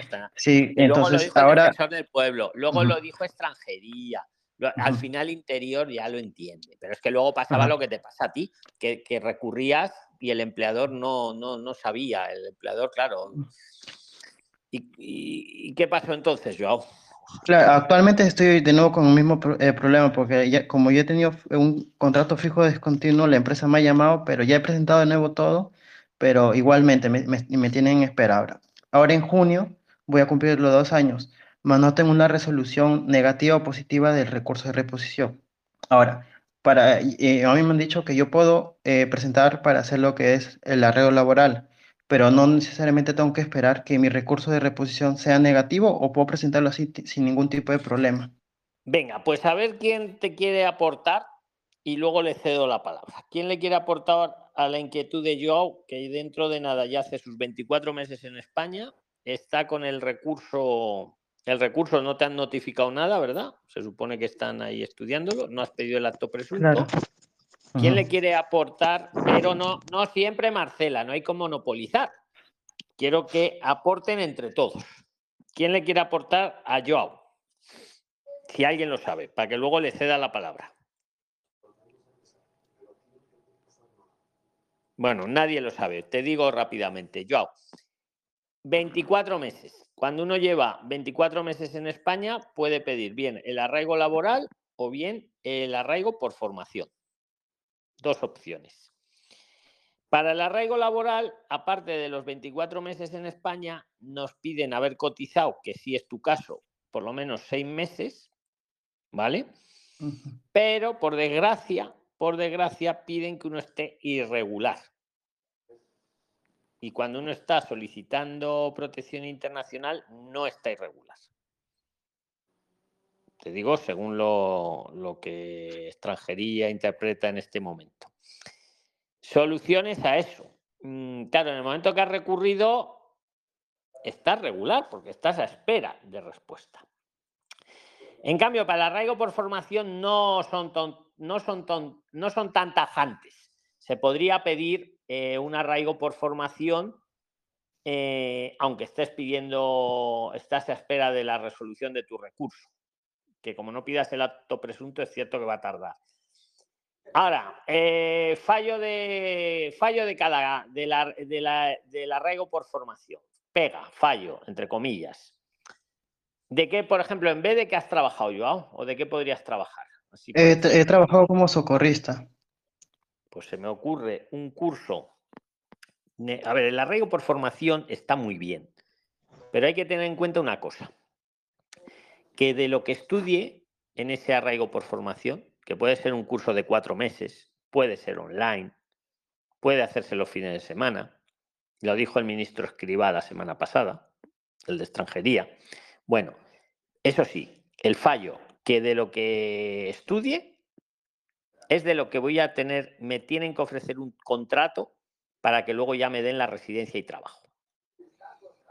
Un paso a paso rápido. Voy a extranjería. Mire usted, llevo aquí dos años en España. A ver el pasaporte. Ah, es, cierto, muy bien. No tengo antecedentes penales. A ver, ah, muy bien. ¿De qué curso va a estudiar usted, señor Joao? me lo invento. Pues voy a hacer un curso de socorrismo. Insisto, puede ser online, aunque el socorrismo no lo veo muy online, pero para que me entendáis, podría, ahí sí puede ser un curso online. Te dice, muy bien, tiene usted aquí la residencia, pero todavía no puede trabajar, solo residir. Y tiene usted 90 días desde este momento para que me presente ya al final en qué curso le han aceptado. Porque tú le propones que voy a estudiar este, pero luego les tienes que llevar la matrícula, que puede ser de ese mismo o la puedes cambiar en el último momento, pero máximo 90 días. Total, que le llevas ya la matrícula, te dicen muy bien, pues ahora cuando usted haya aprobado esto que me ha presentado aquí, y esto, esto, esto, que es el curso, puede durar desde meses hasta máximo dos años. Yo creo que interesa un curso que sea corto, ¿no? Para cuanto antes lo tenga superado, sigo para adelante, pero podría ser hasta dos años. El curso que cada uno quiera. Entonces, cuando lo tengo superado, vuelvo a extranjería y, vuelvo con un contrato relacionado con lo que he estudiado. Si he estudiado socorrismo, pues con un contrato, un precontrato, mejor llamado, de socorrista. Si he estudiado mesero, pues un precontrato de mesero, así. Y voy ya con el curso superado y el precontrato la empresa que me va a contratar de mesero de lo que haya estudiado y ya con eso me dan mi permiso de residencia y trabajo en España. En la primera de lo que he estudiado. Luego ya me liberan. Por eso es importante que elijáis siempre un curso de algo que os vayan a poder contratar luego. No sé si Joao ha quedado clara la, la cuestión. Sí, sí, bueno, en sí, ya, pero no, no había visto esa opción de formación como tú Porque la otra opción, la laboral, te van a pedir que renuncies al asilo, que también es otra opción, porque tienes los seis meses cotizados. Renuncias al asilo, ahí no te piden, ahí no te piden alguien que te quiera contratar. Solo que renuncies al asilo, en la laboral, arraigo laboral, que es la otra opción.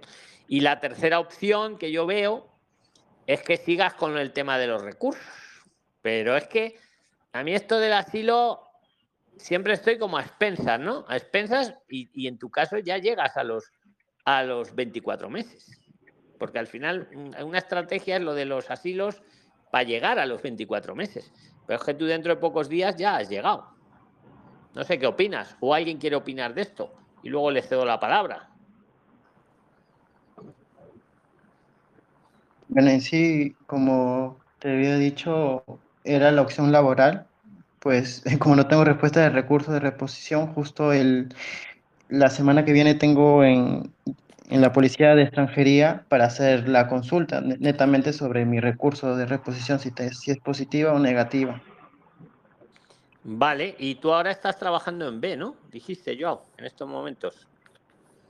Actualmente no, eh, pues estuve yo en Madrid, estuve trabajando en negro, ahorita me he regresado porque justo para hacer también los papeles y ver todo, pues ya me actualicé acá en la isla de lo que tengo que hacer, pero me di con la realidad que es diferente ahora, pues.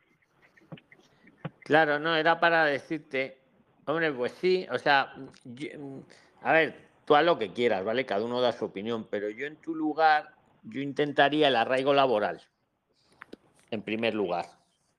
O sea, porque luego para el arraigo por formación siempre vas a tener, siempre vas a tener cancha, por así decirlo, si no te lo admitieran por el laboral. Pero es que habiendo cotizado tus seis meses que has cotizado, Mm, lo veo lo menos complicado. En todo caso, que renuncias a la que renuncias a la protección. Y ahí te quedas un poquito irregular, ¿no? Pero. Claro. Sí, pero, eh, pero eso cuando lo, netamente lo tengo que presentar por vía web o tiene que ser presencial. Se puede presentar todo por vía web, lo que pasa que por vía web necesitas tener el certificado digital, que no sé si lo tienes, Joao. No, sí, sí, sí lo tengo, y es el certificado digital.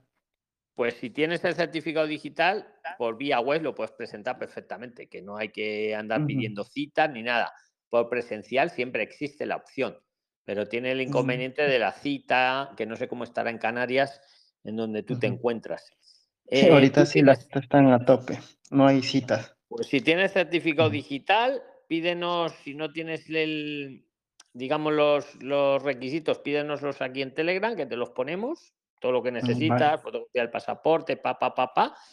Y en todo caso, una, como un escrito que renuncias al asilo. Tú vas a ir a, a ver a la policía, dices, el que tienes cita, ¿no? Consultiva. Sí, Sí, eh, con cita, eh, justo saqué cita para la renovación, para renovación de papeles, de asilo, algo así, para ver mi recurso de reposición, si, si es favorable o negativo. Vale, pues ahí en esa cita tú, tú que te informen bien y, y, que te digan cómo está la situación, si, cómo quedó el recurso al final. Pero claro, te lo tenían que haber notificado. Yo pienso que ese recurso que está ahí, que no lo han resuelto, y, y si eso, que te preparen un escrito como que vas a renunciar al asilo. Para mm, presentar ¿Y ahí mismo lo, lo, lo podría presentar o, o, no? No, porque, a ver, eso es la policía y tú tienes que presentarlo ante extranjería, que lo puedes hacer con el certificado digital, pero lo que sí puedes hacer ahí en la policía es renunciar a la protección internacional. Ah, vale, ok, correcto. O por lo menos, si no renuncias ahí en ese momento, bueno, y que te den justificantes y renuncias, si es lo que tú quieres para presentar el arraigo laboral, eh, que te den un impreso de para rellenar tu renuncia y luego lo presentarías en el expediente de arraigo laboral. ¿Vale? Y la otra opción, insisto, si no quieres renunciar a la protección, un arraigo por formación. Y el fallo del arraigo por formación, que para que te den luego la residencia necesitas un empleador que te quiera contratar que esté relacionado con lo que has estudiado. La ventaja que ese estudio puede ser online y puede ser de cuatro o cinco meses, mm, puede ser cortito. Tienes que, pensar un poquillo. Yo, pero vamos, que no lo. Tampoco quedarse irregular unas semanas. Son cosas de extranjería, vamos, lo tienen así puesto. El arraigo laboral es imprescindible. Oye, cerrar los micros, 7, 7. A ver, Silenciado, 7-7. No sé, ¿tienes algo más, Joe? No, no, solamente esa era mi, en sí mi consulta, le agradezco y nada más sería. Vale, gracias. Un saludo, Joao. Yo sé que esto le pasa a muchos y, bueno, eh, Interior lo está tratando de arreglar, ¿eh? Ya lo vais a ver en estas semanas. Al, al que recurra, le van a dar un QR y eso le va a servir para volverse a documentar. Y así podrá ir a su empresa ¿vale? Que lo sepáis. Ese documento creo que es resguardo por prórroga de recursos, si no me equivoco, ese nombre lo han puesto. es, muy bien, Joao, así es, así se llama, que no me acordaba el nombre exacto, y lo están implementando, y lo están implementando de verdad por vosotros, Prilines, porque ahora como estáis bien informados, pues recurrís, sabéis vuestros derechos, y claro, se han quedado un poco desbordados. Eh, pero está bien, ¿no? Porque, joder, es lo suyo, que, que todos trabajemos, todos hagamos bien las cosas. Y van, y la tarjeta roja, te la van a dar por un año. Me parece muy bien también, no por seis meses. Así solo hay que renovarla una vez al año, no cada seis meses. Y descolapsan un poco. ¿Vale? Pero vamos, que en tu caso, Joao, como ya estás a punto de los 24 meses, de verdad, vete a un arraigo, porque un arraigo lo controlas tú ya. Ya no estás a expensas de lo que decida la oficina de extranjería. ¿Vale? Mm. Un arraigo laboral o por formación. ¿Vale? Yo, yo en mi opinión. Vale, vale ok. Muchas gracias. Un saludo. ¿Alguien quiere decirle algo a Joao de esto? Y le doy luego la palabra para cualquier inquietud. Bueno, pues el primero que diga su nombre tiene la palabra. Venga. Hola. Hola. He oído algo de Olea por ahí. Hola, hola, ¿qué tal? Mi nombre es Dino. Era hola, hola. Bueno, eh, LP, LP, vale, pero tenéis que decir vuestro nombre. Venga, Dale, ¿cómo te llamas? LP. ¿Cómo le va? Buenas noches. Mi nombre, mi nombre es Dino. Eh, quiero hacer una pregunta que hice en el grupo de Telegram hace poquito gracias a unos videos de usted. Mire, el motivo de la pregunta es la siguiente. Eh, ¿qué, ¿Cuál es la mejor recomendación para viajar a España, estar legal y poder trabajar? Yo tengo una tía que me va a brindar, a, ¿cómo se llama?, su casa para poder vivir y la idea es eh, viajar para, poder trabajar. Yo acá estoy en Argentina, tengo el secundario completo y tengo carnet de conducir. Este, ¿Con qué visado me recomendaría usted viajar este, a, Madrid? ¿Con un visado de turista, un visado de estudio? Porque estoy viendo muchos caminos, pero se me hace un poquito eh, complicado el, entender cuál sería la mejor opción para, para este, viajar. Bueno, pues mira, como muchos queríais participar, el, el, que le ayude a él tiene luego la palabra. Venga, el que quiera ayudarle. Habéis escuchado su pregunta, ¿verdad? Sí, yo le respondo. Pero di tu nombre, eres Pilar, ¿no? Sí, Pilar Don Luis. Respóndele, Pilar, aunque me gusta que participéis todos. Pero, venga, nadie más habló. No, no, venga, respóndele, venga, respóndele. Pero te digo un poco como a Marita, es que si no al final es un diálogo de tres y, cien ahí. Eh, pero venga, respóndele, Pilar. Venga, venga. Bien, yo por todo, hola, este, como no sé cuál es tu nombre, LP, este, estaba escuchando, Lino, un gusto. Mira, yo soy Pilar de Perú. Eh, bueno, yo por todo lo que he estudiado durante este tiempo me he preparado más o menos un año para viajar. Hay personas que tienen preparándose más tiempo, pero yo te recomiendo de manera personal la estancia por estudios. Eh, es lo mejor. ¿Por qué, ¿Por qué se lo recomiendas, Pilar? Para que todos aprendan, aprendamos. Sí, yo recomiendo, eh, bueno, de ser posible, una FP de grado superior o, bueno, grado medio o, o de, en todo caso la ESA, ¿no? que, este, bueno, la ESA no te sale el permiso para trabajar automáticamente, hay que pedirlo, pero con, por ejemplo, una formación de grado superior te sale automáticamente porque son dos años, ¿no? Este, y creo que es la mejor forma. Yo, pero ¿por eh, qué crees que es la mejor forma? ¿Por qué, qué otras, Lino, qué otras, un segundo, Pilar, a ver qué nos dice Lino, ¿qué otras opciones habías pensado, Lino? Aparte de la visa de estancia de estudios. Yo, mire, eh, particularmente yo no soy profesional, no estudio ni medicina ni computación, soy una persona común y corriente viviendo en Argentina. Eh, visa turista, lo que pasa es que para hacer visa turista tengo que hacer el juego de que tengo que presentar o 978 euros o 1000 eh, más el boleto, el boleto de, la, de vuelta. Es como hacer un gasto al, es correcto. Entonces, digo, me parece un poco más factible ir como turista y tratar ahí ya me quedo eh, en la nada, porque bueno, yo tengo la visa turista, piso Madrid, ¿y ahora qué hago? Pero después, gracias a uno de sus videos, porque tengo una tía que me dice, Lino, mirate el video, hay un, hay un señor que anda este, ayudando a muchas personas, y me dice, puedes hacer el visa de estudio, pero ¿qué puedo estudiar eh, que no lo puedo hacer acá en Argentina? Ese también me Pues algo que te guste, pero también puede ser algo que puedas estudiar ahí en Argentina. Lino. Eh, Claro, pero... No, no tiene... A ver, los que queréis hacer una visa de estancia de estudios, no tiene que ser algo que yo no pueda estudiar en mi país. También puede ser algo que pueda estudiar en mi país, pero que en España pues me lo dan mejor, me gusta más, o yo qué sé, o me, da la gana, vamos. Claro, Luis, pero tiene que ser con carácter profesional. O sea, estoy hablando. No, no, no, no. Eh, está hablando de grado superior. no, no, no. Bueno, grado superior, si quieres que el permiso te salga, como bien te ha dicho Pilar, automático para trabajar. Pero también puede ser, si tú, a lo mejor no tienes estudios previos y no eh, puede ser. ¿Qué, superior, ¿qué sería un grado superior? Eso es lo que yo un grado superior puede ser incluso una FP media, una FP media, y veréis cómo tenemos razón, que de momento hay el debatillo pero la FP media ya, la, o sea, la Unión Europea siempre lo ha considerado grado superior, la FP media, la FP superior, eh, la universidad, eh, el máster, todo eso son grados Ah, o sea, estamos hablando de, estudios bastante grandes. Eh, la ventaja que tienen esos estudios, como dice Pilar, es que te sale automático el permiso para trabajar, pero eso no quiere decir que un curso de experto, de algo que a ti te guste. A ver, ¿qué pasa si yo elijo ir con visa de estudio para hacer un curso de, inglés? Que en cualquier país se hace. Pues hombre, te has ido a lo más controvertido, a lo más controvertido, no, no, pero se puede. Si el centro de estudios es presencial, claro que, y está avalado, claro que puedes estudiar inglés, puedes estudiar valenciano, español, puedes estudiar chino, es cierto que a veces ha habido denegaciones que te han dicho, te dicen por ahí, ¿a qué vas usted a España a estudiar inglés? No, no, pues sí, con la ley en la mano yo puedo ir a estudiar a España inglés. Pero, más, pero habría que ser un poco, sí valdría, pero igual nos metemos ahí que nos toca recurrir, según, yo que sé, a lo mejor no inglés, pero pon que vas a estudiar catalán, valenciano, catalán.